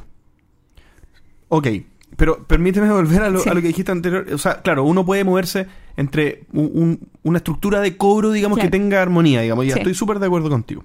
Pero déjame insistir con... Porque el, el planteamiento tuyo inicial era, bueno, ¿cómo hacemos un paralelo, digamos, también con nosotros, digamos, Sí. con nuestra realidad? Y acá el tema es que nosotros, si cobramos, cobrar es asumir que hay otra madurez. Bien, cobrar es asumir que la gente está dispuesta a pagar. Y yo creo que la gente que está dispuesta a pagar, efectivamente existen. Yo creo que incluso tú haces un evento cobro, con, eh, pago, perdón, y, y- y probablemente se llene. El tema es, ¿tú quieres darte vuelta en la misma gente Claro. o quieres que esto se expanda? Y, y- y para mí el ejemplo es a ti no te cobran por ver un cartel de una publicidad en la calle. Mm. No te cobran. Pero, y, pero la empresa, ¿tú crees que no? La, la empresa paga mucho. O sea, la empresa paga mucha plata y probablemente la mayor cantidad de plata que se le da a la empresa, digamos, en temas externas al sueldo Mm. de la empresa, son en- publicidad. Y en el fondo, acá es lo mismo. Aquí probablemente esta publicidad un poquito más cara o, o- o más aparatosa, digamos, porque si yo pongo un cartel, tú no lo vas a entender. Si yo pongo un cartel, juegos muy, muy lindos y divertidos, eh, ok, no, te tengo que explicar un poquito más. Entonces, es complejo. Yo no estoy diciendo que no lo sea, solo que es parte de lo que la empresa tiene que invertir. Y por eso yo creo que en esta inversión, el modelo de cobro probablemente ahora no, no se ajuste mucho. Sí, a mí me sigue dando vuelta eso. Yo creo que si tuviera que... Porque a mí igual, debo confesarlo que a mí me pican las manos por organizar un evento. Si- primicia. nada, a mí siempre... Yo te ayudo. ¿En serio? Sí. A mí siempre me ha gustado el tema de organización de eventos, eh, bastante. Eh, pero si hay algo que a mí me gustaría en un evento y que hace mucho que no lo veo en Chile, es que pudieran estar todos los entes relacionados con los juegos de mesa en el mismo evento. Me encanta. Sí, es la idea. Estoy de acuerdo. Sí, y que entre todos se, o sea, si bien se necesitan algunas personas que organicen el general, pero que cada uno en realidad esté organizando su específico. Y ahí es donde pago, no pago, esto, no esto, se me ludoteca abierta, demostradores y todas estas cosas eh, se, se van mezclando en mi cabeza y yo voy casi a la teoría del crowdfunding. De que sería bueno que los que pudieran aportar, quizás incluso de una manera más simbólica, aportaran y los otros entrada gratuita. Pero si tú puedes hacer algo por el hobby y apoyarlo, eh, sería bueno. Y no, y, y- y después de todas estas experiencias eh, que fueron súper significativas, además de conocer mucha gente, eh, uno se le abre mucho la cabeza de cosas maravillosas y cosas que no le gustan y todo, todo para tratar de hacer algo y ver cómo puede ir evolucionando este hobby a lo largo del tiempo y ver eh, cómo puede crecer esto en el resto de Latinoamérica y qué va a pasar. Me encanta estar en este momento de la vida. Sí, está bueno. Y aparte que, bueno, nosotros tenemos un podcast, digamos, y ahora tú estás diciendo que te gustaría hacer un evento y probablemente hay mucha gente o alguna gente, digamos, que nos está escuchando con esta intención súper clara de hacer un evento. Entonces, claro, preguntarse qué va a pasar es también preguntarse qué vamos a ser capaces de hacer, porque depende harto de nosotros también. Sí, sí, porque a mí me pasa con este tema de que no tengamos asociaciones, no tengamos eh, a- alguna organización más neutral, es que siento que eh, de nosotros los neutrales tiene que nacer una, una iniciativa. Estoy muy de acuerdo.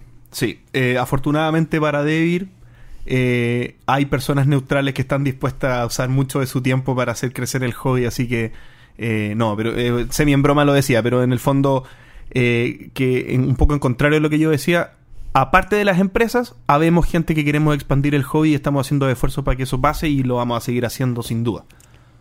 Oye, y a propósito de eso, eh, contestando lo que decía Maretti el otro día, hay que hacer algo. Hay que hacer algo. Sí. Hay que hacer algo para potenciarnos latinoamericanamente, porque asociados todos más bonitos, ¿cierto? Así es. Y bueno, mi minuto termina feliz, contenta. Y este es el momento Angostín. Con Pancho. Desde comienzos del siglo XX, la industria de los juguetes ha sufrido un aumento explosivo en ventas. Inicialmente, los juguetes eran sobre temas genéricos o basados en alguna franquicia como merchandising para incrementar sus ventas, como sería el caso de los pitufos, Star Wars o prácticamente todos los superhéroes. Sin embargo, a comienzos de los 80, la industria juguetera había crecido tanto que el modelo se invirtió completamente, siendo los juguetes la principal fuente de ingresos y las series o cómics una forma de promocionarlos. Este modelo lo siguieron líneas de juguetes como He-Man y los Amos del Universo, My Little Pony, los Thundercats, los Silverhawks, entre otras. Esta fue la estrategia dominante durante los 80 y comienzo de los 90, cuando el desarrollo de la industria televisiva fue tal que no fue posible continuar con esa estrategia. Los juegos de mesa hasta ahora han vivido una etapa similar a los juguetes antes de los 80, donde el principal cruce son licencias externas que utilizan los juegos de mesa como merchandising. Desde hace años que se está trabajando en una película de Catán y en la de Magic el Encuentro, pero aparentemente ambos proyectos han quedado congelados o están avanzando muy lento. Sin embargo, estos últimos meses ha habido tres noticias que podrían ser los primeros pasos para cambiar el panorama. Hasbro ha creado una alianza con Kilburn Live para construir y operar centros de entretenimiento familiar o parques temáticos. Sin embargo, Kilburn también realiza películas y series independientes, similar a lo que hace Netflix, pero en menor escala. Las licencias incluyen Monopoly, El Señor Cara de Papa, Clue, Hungry Hungry Hippo, entre otras. DreamWorks Animation está en conversaciones para realizar la película de Mice and Mystics. Y Cool or Not abrió unas nuevas oficinas en Los Ángeles, y de acuerdo a sus comunicados de prensa, uno de los principales motivos es porque están buscando utilizar sus licencias para películas. Sin duda, algunos juegos de mesa tienen historias suficientemente interesantes y bien desarrolladas para convertirse en licencias potentes a nivel mundial, y tal vez el mundo está comenzando a darse cuenta. ¿Creen que el 2019 o 2020 veremos alguna película basada en juegos de mesa? Y si dependiera de ustedes, ¿de qué juego harían una película? Un saludo a todos y esto fue el momento Anglestein. Qué interesante pregunta, Pancho. Yo como un amante de los Eurogames me imagino cada euro hecho una película. Por supuesto, sueño con eso noche a noche. De hecho, por ejemplo, un juego que se podría implementar en una película y que todavía no he jugado es Blackout Hong Kong. Imagínense, se oscurece Japón por un día y todo eso. Bueno, a propósito de eso mismo, eh, acabamos de incorporar al podcast a Axel Christensen. Hola, amigo Axel. Hola. Que viene a jugar con nosotros a probar Blackout Hong Kong.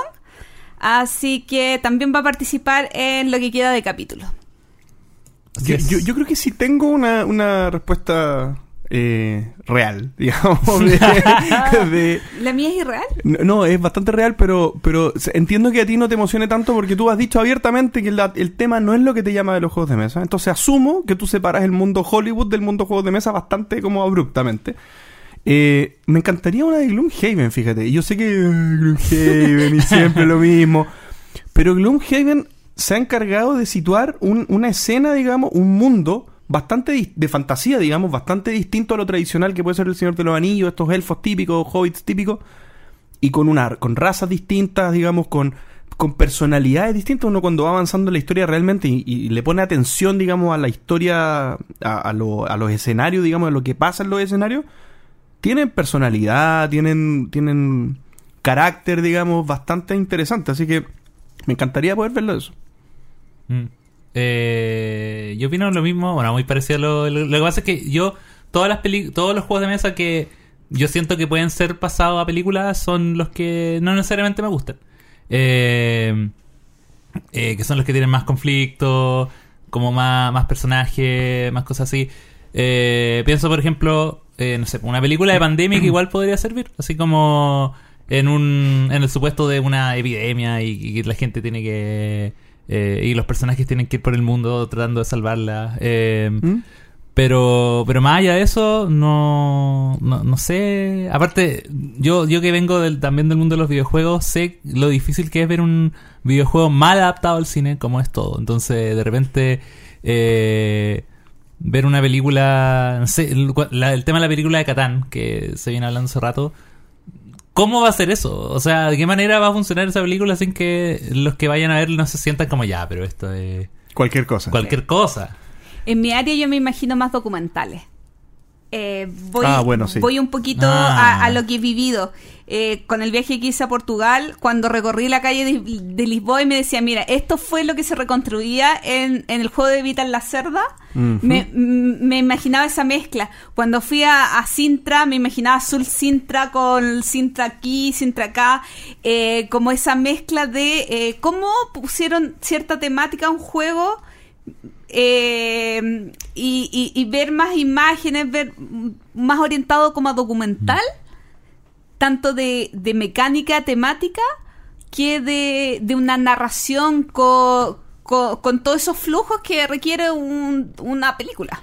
Yo, yo pienso también en cuáles son eh, las ah, motivaciones, digamos, para hacerlo. Porque, por ejemplo, cuando tú hablas de que la industria del cine hace merchandising, esto es como un ingreso adicional a, a su ingreso principal, que es vender la película, digamos, ven- vender la atención al cine y vender los DVD, los, los Blu-ray, lo que sea.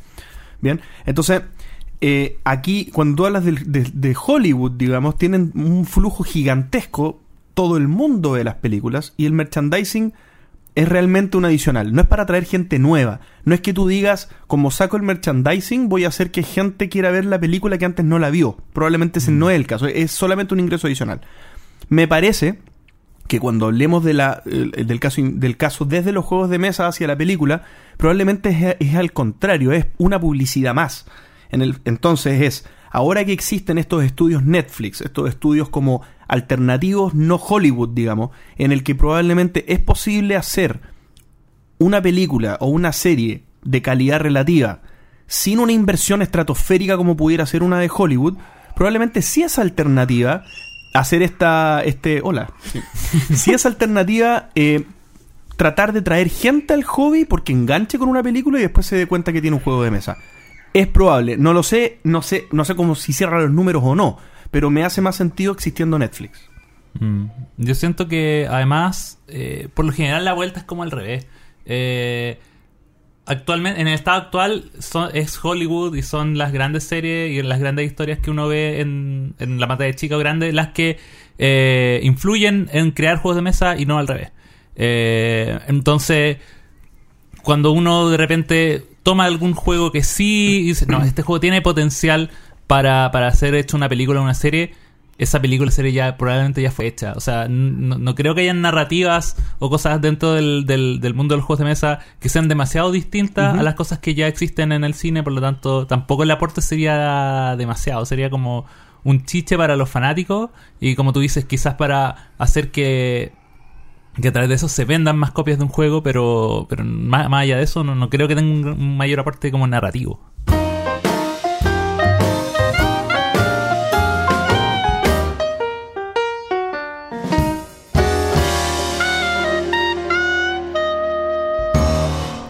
Top 3 de nuestras sorpresas lúdicas del 2018. ¿Y a qué nos referimos con esto? Nos referimos a los juegos que nosotros jugamos independiente qué años se hayan hecho, digamos. En algunos casos serán hechos del 2018, en otros no. Juegos que hayamos probado este año por primera vez y que nos hayan sorprendido. O sea, que haya una distancia entre las expectativas que teníamos y cuánto nos gustó. Bien, por lo tanto, un juego que nos gustó mucho, pero nosotros esperábamos que nos gustara mucho, no debiera aplicar, digamos, tanto a esta lista. Parte el invitado de honor, Axel. Así es. Eh, mi número 3 es el único de esta lista que no es de este año. Así que me eh, lo encontré y eh, estaba alimentado por la mala eh, la mala prensa, la mala crítica o los malos comentarios de toda la gente que lo había jugado antes y que me ha dicho, no, el peor, es súper malo. Que es un juego de Stefan Feld que se llama Ah. Jorvik. Ah. No, Jorvik. El de los vikingos. El de los vikingos, que es eh, una reimplementación de un juego anterior, Stoughton que era una, una, una, una cuestión muy rara y que es un juego es, eh, es como el más extraño porque es- tiene mecánicas que por lo general no tienen los... Es el menos euro de todos los juegos de, de Stefan Feld, creo yo. Porque tiene subasta y tiene eh, combos de cartas y es muy raro, pero a mí me gustó harto. ¿Se podría decir que es un Feld de los que de los no Feld? Yo Sí. lo vendí sin jugarlo. Ah, por lo mismo. ¿O Eh, no? Entonces, y yo lo jugué como un par de veces, porque me lo compré, porque obvio, tengo que tener la colección completa. y, y me gustó harto, es bien entrete para un rato. No está dentro de mis favoritos, pero, pero sí sentí como ese entre el no, es que no es tan malo. Eh, no como Rialto, que es como que todo el mundo lo odia, y efectivamente Rialto. el- Muchas gracias, Axel. Rialto era el juego que me quería referir hace un rato. De veras, Rialto. Y a mí no me gusta Rialto, yo lo vendí. Ahí, ahí está mi. Feld. Y yo jugué con tu copia. Y tú jugaste con mi copia. Con, con Rialto yo creo que todo el mundo concuerda que a nadie le gusta. Y entonces yo como que llegué con la misma nivel de mala, malas expectativas con Jorvik y Jorvik sí me gustó harto. Aparte que la, se supone que la edición de Jorvik, aparte de arreglarlo temáticamente, que en realidad da lo mismo, eh, viene con la como con la expansión. Que en realidad jugarlo sin la expansión es. es, es, es- es fome. O sea, en realidad la expansión lo que hace es añadir como un segundo tablero, como con un segundo tipo de subasta. Eh, y tener esas dos en paralelo es lo que de verdad hace que el juego sea bueno. Yo creo que quizás probablemente es por eso. Como, la, como antes el juego tenía solo la parte... Ahora uno puede jugar el juego básico y el avanzado es como solo el avanzado. Porque el básico de verdad es muy, muy, muy básico. Así que Jorvik, Puedo darle una oportunidad al 2019. yo lo tengo todavía, así que... Mi número. ah, mi número 3 es un juego ¡Bravo! llamado Historias de papel. ¿Historias de papel? No. Eh, Paper Tales. Paper Tales ¿Cómo se llama? Eh... Ay, recién yo lo vi en aquí. español, no Eh, tengo idea. Sí, lo editó. Bueno, Reinos de papel. Reinos, Reinos de papel. Mala Rein- traducción. Reinos de papel editado por Mercurio. Reinos de papel editado por Mercurio de Masato Uesugi. Publicado por Catch Up Games en otros lados. Y es un juego que eh, es un drafting game que piensa como una reimplementación del Seven Wonders. En el que, ¿por qué digo esto? Porque uno va eh, de un drafting, va armando una, un tabló, digamos, una, una, una serie de ejércitos o, monitos, digamos, personajes que simbolizan tu civilización, digamos. ¿Ok?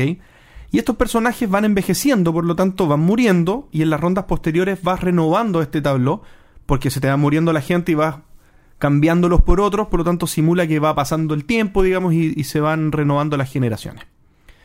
Y aparte tienes una, una forma de poner eh, estructuras que esas no se rompen a lo largo del tiempo y uno las va construyendo con los mismos recursos que te van aportando cada uno de los personajes. Entonces los personajes te pueden servir para generar muchos recursos en, algunos turnos para construir estructuras, en otros casos va juntando oro, pero en otros casos también tienen mucha potencia de ataque, que es una de las formas más importantes de, eh, de conseguir puntos, en el que si tú en la fase de combate tienes más ataque que tus vecinos, algo similar digamos a lo que pasa en Seven Wonders, vas ganando más puntaje que ellos y, vas haciéndote más puntos. Pero que tiene mucho más relevancia en este juego que en Seven Wonders. El ataque es bastante más importante porque los, los puntos son más, son más suculentos, digamos, en, en esta mecánica. Pensé, cuando escuché hablar de este juego, me lo compré solamente porque en verdad a sí García le había gustado mucho y me intrigaba mucho saber si a mí también me iba a gustar, pero la verdad fui bastante escéptico porque en el fondo yo dije otra reimplementación Mm. de un drafting, pero sin, sin una cosa adicional, digamos, esto es lo mismo que jugar Seven Wonders. Debo decir que no es lo mismo que jugar Seven Wonders. Me gusta más que Seven Wonders. Seven Wonders me gusta, está bien, pero este juego le da un sentido. El tema del, del envejecimiento, de que uno va cambiando los personajes, es súper rico porque uno tiene, tiende a querer aprovechar mucho más la carta, digamos, y poder tratar de sacarle el mayor provecho posible. Las cartas tienen un propósito, no solamente están juntando puntos, digamos, no es solamente armar un tabló que significan puntos, sino que las cartas van haciendo cosas, entonces en un juego que se mata en 30 minutos, pasan muchísimas cosas. Y eso es muy bueno. Me encantó. Eh, una sorpresa.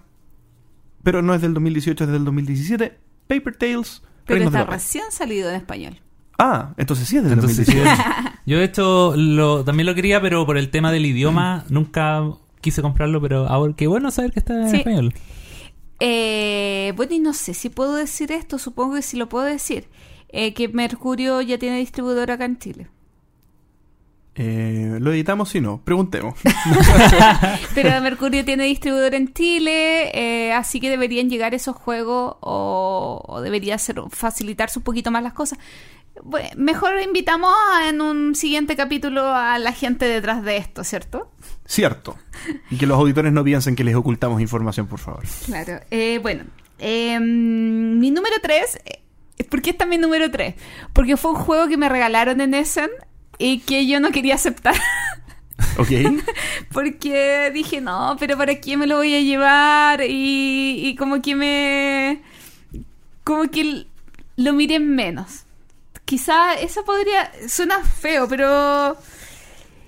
Y no he jugado mi copia, jugué la copia de un amigo porque después me di cuenta eh, que el juego lo había editado Asmodee. Es... Tsukiji. no sé cómo se pronunciará eso. Tsukiji. Supongo Es que un Tsukiji. Tsukiji es un juego brasileño. Ah. Su Tsukiji. Es un juego brasileño eh, sí. que, está, sí. que está en el stand de Essen y que es muy divertido porque tú partes con una cantidad limitada de dinero y tienes que irte llevando cartas de distintos productos marinos y eh, mientras más alto sea el valor de estas cartas, eh, más va subiendo como, eh, como que fuera una bolsa de comercio el valor de ciertos productos. Ah, ya. Entonces, al fin- tipo alta tensión, ¿o no? Ah, es que no oye, Es, es complicado de explicar. Mira, aquí dice: el objetivo es terminar la partida con el conjunto de cartas de productos más valiosos para tu restaurante. Entonces tienes como va subiendo el valor del mercado, pero al final multiplicas el valor del mercado de los distintos productos por la cantidad de cartas de este producto que tú tengas. Ah, ok. Pero el dinero es tan, tan, tan limitado que muchas veces te tienes que llevar cosas que tú no quieres tanto. Y subir. Y cuando le subes el valor a ciertos productos, también suben en el mercado. Entonces, incluso que yo lo jugué de dos jugadores, funcionaba muy bien. ¿Por qué no lo querías aceptar? No dije, ¿para qué? Último día de ese, no quiero más juegos. y Ah, pero es un juego grande. Fue más o menos del- un poco más chico que una hoja tamaño carta.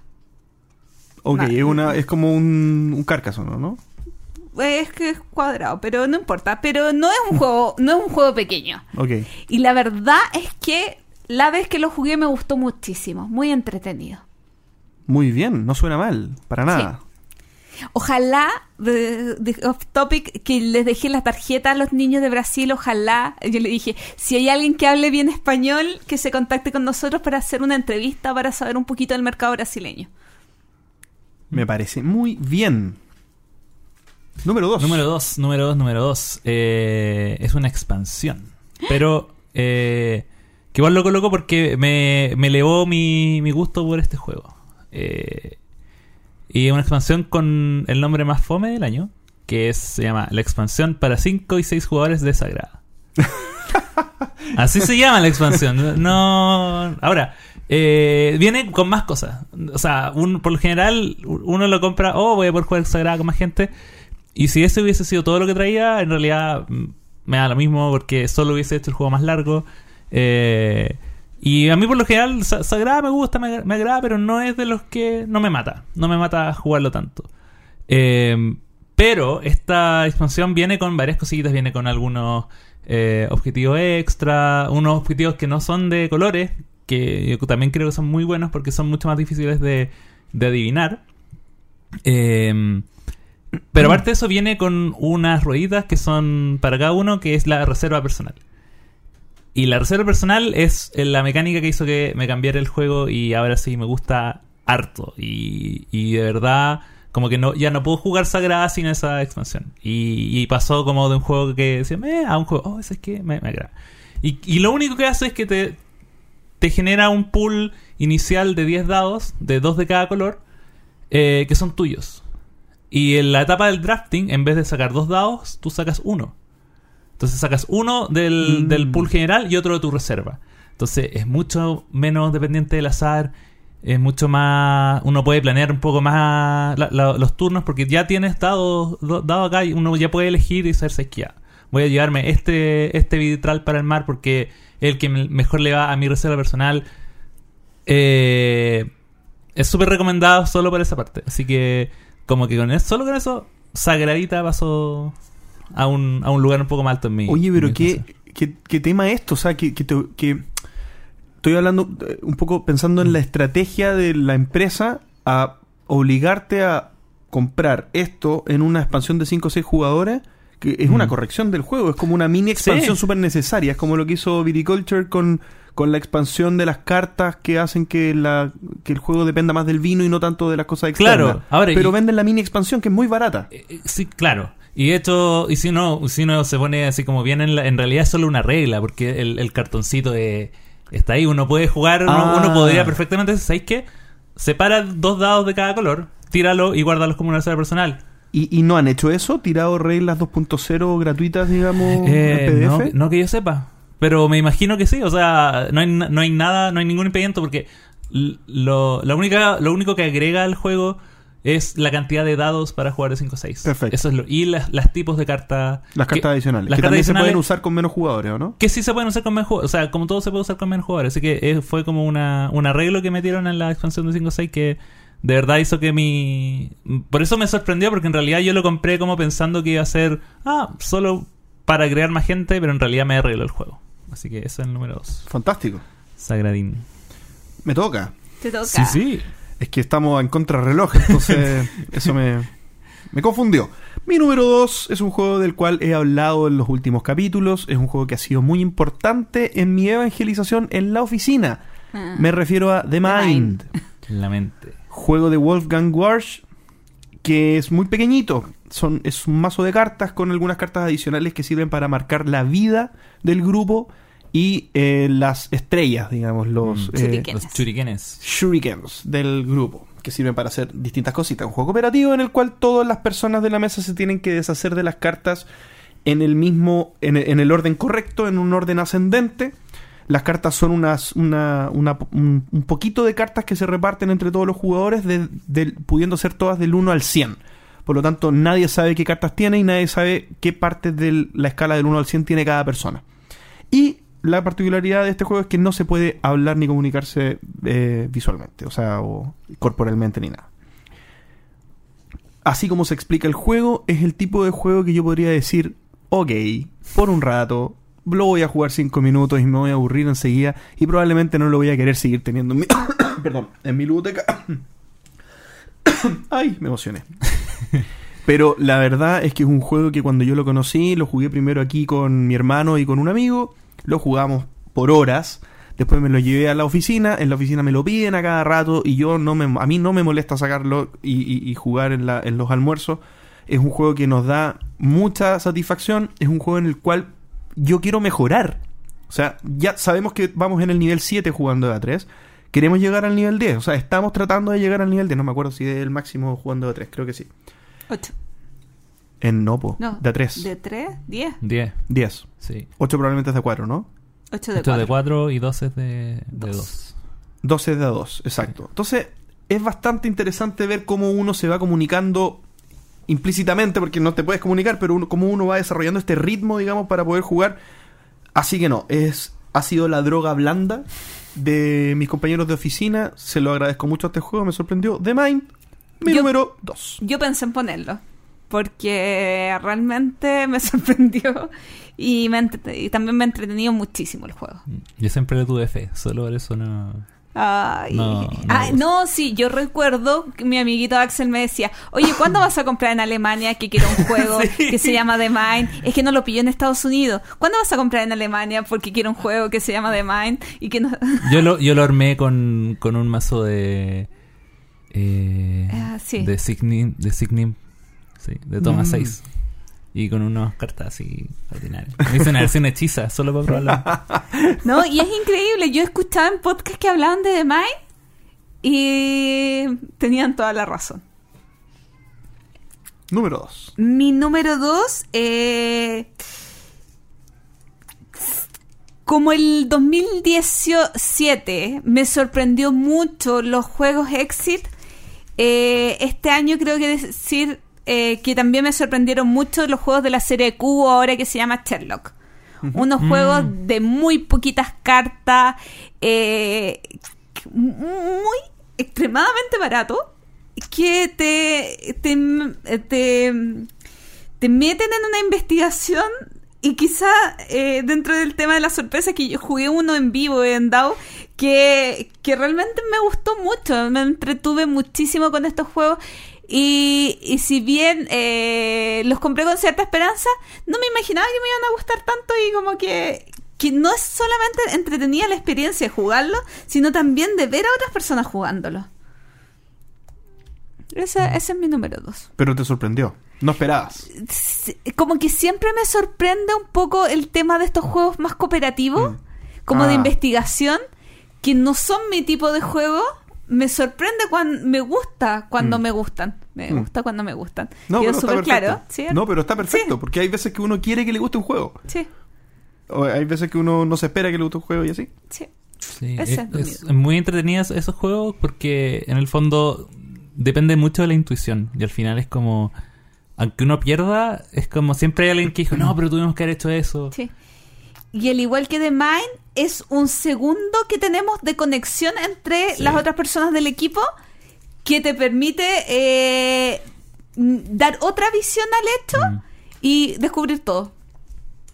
sí Muy bien. Excelcito. número uno eh, número uno es un juego que yo no le tenía tanta fe de hecho era una de las cla- que la Gloria me decía ¿cuándo te lo vas a comprar? y yo no sé puedo esperar no sé puedo esperar Eh, y me lo compré y me gustó mucho y es como de mis favoritos del año Riff Ah. Riff Riff Riff, Riff, sí. ¿No le tenía fe a Riff? No le tenía fe a Riff ¿Por, nada qué? fe. ¿Por ser contendor de no, azul? No le tenía, no, no le tenía fe por el tema. eh, por un tema que terminó siendo real. Que es que eh, lo veía como demasiado matemático. Y que eso iba a hacer como una barrera de entrada mucho, mucho más fuerte para la gente que lo quería jugar, para explicarle todo eso. Y efectivamente es así. Es un juego que eh, no entra tan fácil. Eh, como si lo hace Azul o como si lo hace, no sé, Santorini o si lo hacen otro abstracto que no dependen de los números. Eh, pero... Pero ya sobrepasando esa, esa, esa barrera, Riff es un, juego fascinante. O sea, de verdad... eh, y, y- y el tema de tan simple de que, bueno, las cartas son para. de que al robar las, las, fichas no te sirvan para tu puntuación. En el fondo tú armas algo que siempre tienes que estar pensando dos o tres turnos más adelante. Esa pequeña planificación, eh, ya al lograrlo, eh, es súper buena. Aparte que, eh, como te limita a tener cuatro cartas en la mano, es un juego que te obliga muy rápidamente a empezar a jugar y empezar a armar no, no, no, no que uno puede ya, voy a juntar ocho cartas y voy a jugar ocho turnos para. No, tiene que ser una planificación de verdad muy rápida. Eh, y también me. Ah, y lo otro, me parecía un juego muy feo. me parecía muy feo. Sí, yo pensé que iba a ser muchísimo más bonito de lo que lo es. Yo, yo, No, lo- pero tú al revés, tú lo encontraste más no, lindo. yo lo encontraba. No, lo sigo encontrando feo, lo sigo encontrando Ya. infantil. Es como fichas muy grandes, como. Pero. Pero tomarla, pero al, al- al tomarla y al hacerla sonar tiene un- como una. Magia. Como un- claro, es como se siente muy táctil el, el tema de manipular las fichas y verlas ah, así como ya desplegadas en tu, en tu tablero, que también le agregaron algo, algo extra. Así que es como de mis favoritos del año. Y de verdad decía, no, es como la respuesta eh, norteamericana al azul. Y, y efectivamente creo que es así. Pero, pero es de la misma editorial. el compadre no. po. Pero es plan, plan B que no es plan B, que es. Next Level. eh, Next Level es el mismo. Sí, pero igual. Bueno. Pero igual. Pero está- todo el dinero va al mismo bolsillo. Sí, es, es cierto, es verdad, es verdad. Pero. Bueno, autor de fotosíntesis, autor de. eh, The Century. De Century. De, de fotosíntesis, Emerson Matsuchi No. ¿es fotosíntesis? ¿En serio? Sí. Yo creo que no. Yo no, yo podría creo que apostar no. que sí. Yo creo que. mm, No. Sí. Matsuchi. Bueno. Bueno, Matsuchi que- es, es Spectre Ops. bueno, sí. ¿Sí? Sí. Oh, Eso pa- sí. un pasado no advertido por sí, mí. sí. Eh, por eso, eh, y bueno, y ese es el otro tema. Eh, Matsuguchi yo no le tenía tanta fe. Y como con esta última racha de juegos desde el Century, En adelante. se ha, se ha- le empezado a, Ah, no, tienen razón. a tener cariño. Tienen razón, no es de. No es de él. No es de Matsuguchi, no, pero... ¿De- ¿Y quién es él? Aquí, ¿quién es él? Bueno. bueno, no bueno, importa. mientras la Gloria investiga, Sí. vamos con el número uno. Bueno, el número uno entonces de Axel Riff. Riff. Pasamos a mi número uno, que fue una sorpresa para mí, porque es un jueguito de cartas, pequeñito, que tiene una expansión ahora. Salió en el 2015, digamos, que ha tenido harto tiempo, digamos, para yo haberme dado cuenta que es un juego que me gusta muchísimo, no infinito, pero muchísimo. Un juego que tuvo una corrección importante a las reglas también. Me refiero a Oh My Goods. Juego de cartas en el que uno va armando un tablo de cartas en el que eh, las cartas tienen algunas características que permiten producir recursos. pero los recursos que uno produce con de- determinadas cartas son recursos a su vez que sirven de materia prima para producir otros recursos. Y a su vez otros recursos. Y esos recursos dan muchísimos puntos, digamos, después eh, al final del juego. Y la expansión agrega sobre esta mecánica que ya es muy interesante, agrega una historia. Agregan e- episodios, digamos, en el que van pasando determinadas cosas. Llega una persona del, del- del pueblo o, del- o de la corte que te pide hacer ciertas cosas porque va, el pueblo va a pasar hambre, entonces tienen que juntar cierta cantidad de recursos, entonces le pone una, un objetivo bastante claro a cada episodio y por los cinco episodios el que, el que le da mejor gana, gana la campaña. Un juego de, verdad muy bueno, un juego con eh, mucha elegancia, un juego corto en el que se toman muchas decisiones de poca interacción con, eh, con los otros jugadores, que probablemente es el punto que hace que yo no lo ame de sobremanera porque eh, me gustan los juegos con un poquitito más de interacción, pero hay veces que uno quiere sentarse tranquilo en su lado de la mesa y disfrutar de su tabló de cartas y poder hacerlo lo mejor posible sin que te molesten tanto. Así que, por la sorpresa que me llevé y por las casi nulas expectativas que tenía sobre este juego, mi número uno, Oh My Goods. Mi número uno es un juego de Kramer y Kisling. No, mentira, no te puede haber sorprendido. Sí. A ver. porque nadie hablaba de este juego y porque era de temática espacial. Ah, Yo solamente ok. me lo compré porque era de Kramer y Kisling. Es el Revolt, que alguna vez lo expliqué acá, que es un juego de, Sí. de programación. No, no sé si de programación, pero como tú tienes que ir comprando piezas de una nave para de una nave y de eh, unas bases para eh, construir eh, un nuevo planeta y, des- y tienes que irlas metiendo en la bodega y después tienes que sacarlas de atrás para adelante e ir cumpliendo unas misiones de quién, quién primero desarrolla cierto tipo de, de estructura. Cero fe en el juego. ¿Cómo se llama? Perdón. Re-World. Remundo. Remundo, ¿no? Una cosa sí, me parece que sí. Eh, nadie ha hablado de este juego. Aparte, eh, creo que si es que alguien habló, dijo, ah, es un juego normalito. Pero ¿sabes qué a mí me sorprendió? Partiendo porque yo no, nunca me preocupo de los juegos de temática espacial y era algo que, eh, que yo no me esperaba que me entretuviera Mm. muy distinto a lo que habitualmente hace Kramer y Kisling. Y de hecho yo ni siquiera jugué mi copia, para que así vean el tema de las expectativas que tenía en el juego. Tenía, tenía el juego bordado ahí en mi ludoteca y porque lo, lo tenía un amigo lo pude jugar. Parece Galaxy Tracker. Sí, lo he visto varias veces. Liquidado. eh, Porque estás muy es barato. como, sí, lo he visto. Y, y no es, y no es tan viejo tampoco. No, No, es del sí, 2017. Sí, Sí. Y, y ya lo he visto así como. No es tan viejo, es del 2017. Sí, es 2017. eh, o sea, salió en ese en 2017, Claro. por lo tanto, acá me llegó en 2018 y la verdad es que tenía tan bajas expectativas que me sorprendió muchísimo y tengo ganas de volverlo a probar. Se ve cero de tu tipo, Gloria. Con cartitas espaciales, con gente con trajes, con naves, con de todo. Yo también lo vi, o sea, yo como que lo he visto anteriormente, no, de hecho, ni siquiera lo, lo vi, me interesó tan poco que no vi los au- autores. Es como, ah, ni siquiera quiero saber de quién es, como porque, no, no, ¿para qué? ¿Para qué investigarlo? ¿Para qué? Entonces, basado en ese cero expectativa, cuando uno tiene menor expectativa, muchas veces Mm, te sí, sorprende un poquito más. Me parece excelente. Y con Red World, número uno de Gloria, cerramos entonces el top 3 y el capítulo. Número 55 con este reencuentro de Gloria y Pan. De, de Gloria y Pan.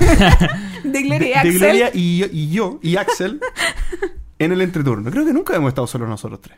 ¿No? ¿Sí? Sí. Estuvimos Sí. con Pancho. No, pero estuvimos sin Pancho juntos. Sí. ¿No? Ah, El primer- fue la primera vez que- La primera vez, exactamente. Sí. Sí. Reencuentro Ah. entonces de Axel, Gloria y JP.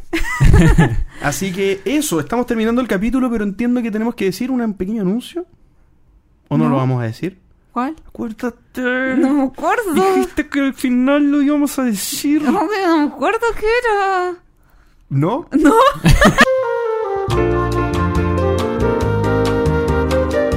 JP, ¿te acordaste lo que y muy importante que tenías que decir? Eh, exacto, no me equivoqué re- realmente, sino que tenía un importante mensaje que pasarles. Volver a reiterarles mis agradecimientos y los agradecimientos de todo el de equipo del Entreturno en su participación con la sección del Entreturno Responde. La verdad nos encanta que nos hagan este, eh, muchas preguntas, digamos, y, y que tengan mucha participación para que sus preguntas sean leídas y contestadas en el programa. Nos da mucho material de conversación y creo que a la larga es muy bueno para todos. Así que les quiero invitar a que lo sigan haciendo y nos manden correitos o comentarios en Facebook. Otra invitación que yo quiero hacer es que recuerden que ya estamos medio siendo un poquito activos en YouTube, ya tenemos los primeros videos, así que eh, mírenlos, coméntenos y también denos ideas de qué otros contenidos les gustaría ver en nuestro incipiente canal. Y suscríbanse, lo más Suscríbanse, importante. sí. Obvio. Exactamente, suscríbanse al canal de Axel, YouTube. ¿estás suscrito a nuestro canal de YouTube? Mm, Cuando salga este capítulo voy a estar suscrito. Muy bien. Al aire. Vamos comprometiendo a la gente para que crezca la comunidad de YouTube. Perfecto, entonces, exactamente también. Y nada más que agregar que muchas gracias a todos por habernos escuchado. Ah, y último ah, capítulo que nos escuchan del año. Último capítulo que nos escuchan de Porque el siguiente va a ser el primero de enero. Aunque va a haber sido grabado el 2018. Claro. Pero no importa. Muchas gracias a todos por habernos escuchado. Hasta la próxima. Chao. Chavalín. Gracias por escuchar el entreturno. Y recuerden, envíenos sugerencias de historias relacionadas con sus vidas lúdicas. Pueden ser de terror, tragedia, graciosas o hasta de traición. Recuerden también escribirnos para participar en nuestra sección El entreturno responde. ¿Y a ustedes? ¿Les sorprendió algún juego este año? Envíenos sus comentarios al correo elentreturno.gmail.com. Además, envíenos preguntas o temas que quieran que conversemos en el programa. Síganos en Facebook, en Twitter, en Instagram y suscríbanse a nuestro canal de YouTube. Escúchanos en dos semanas más en nuestro próximo capítulo de El Entreturno. Gracias de nuevo y hasta la próxima.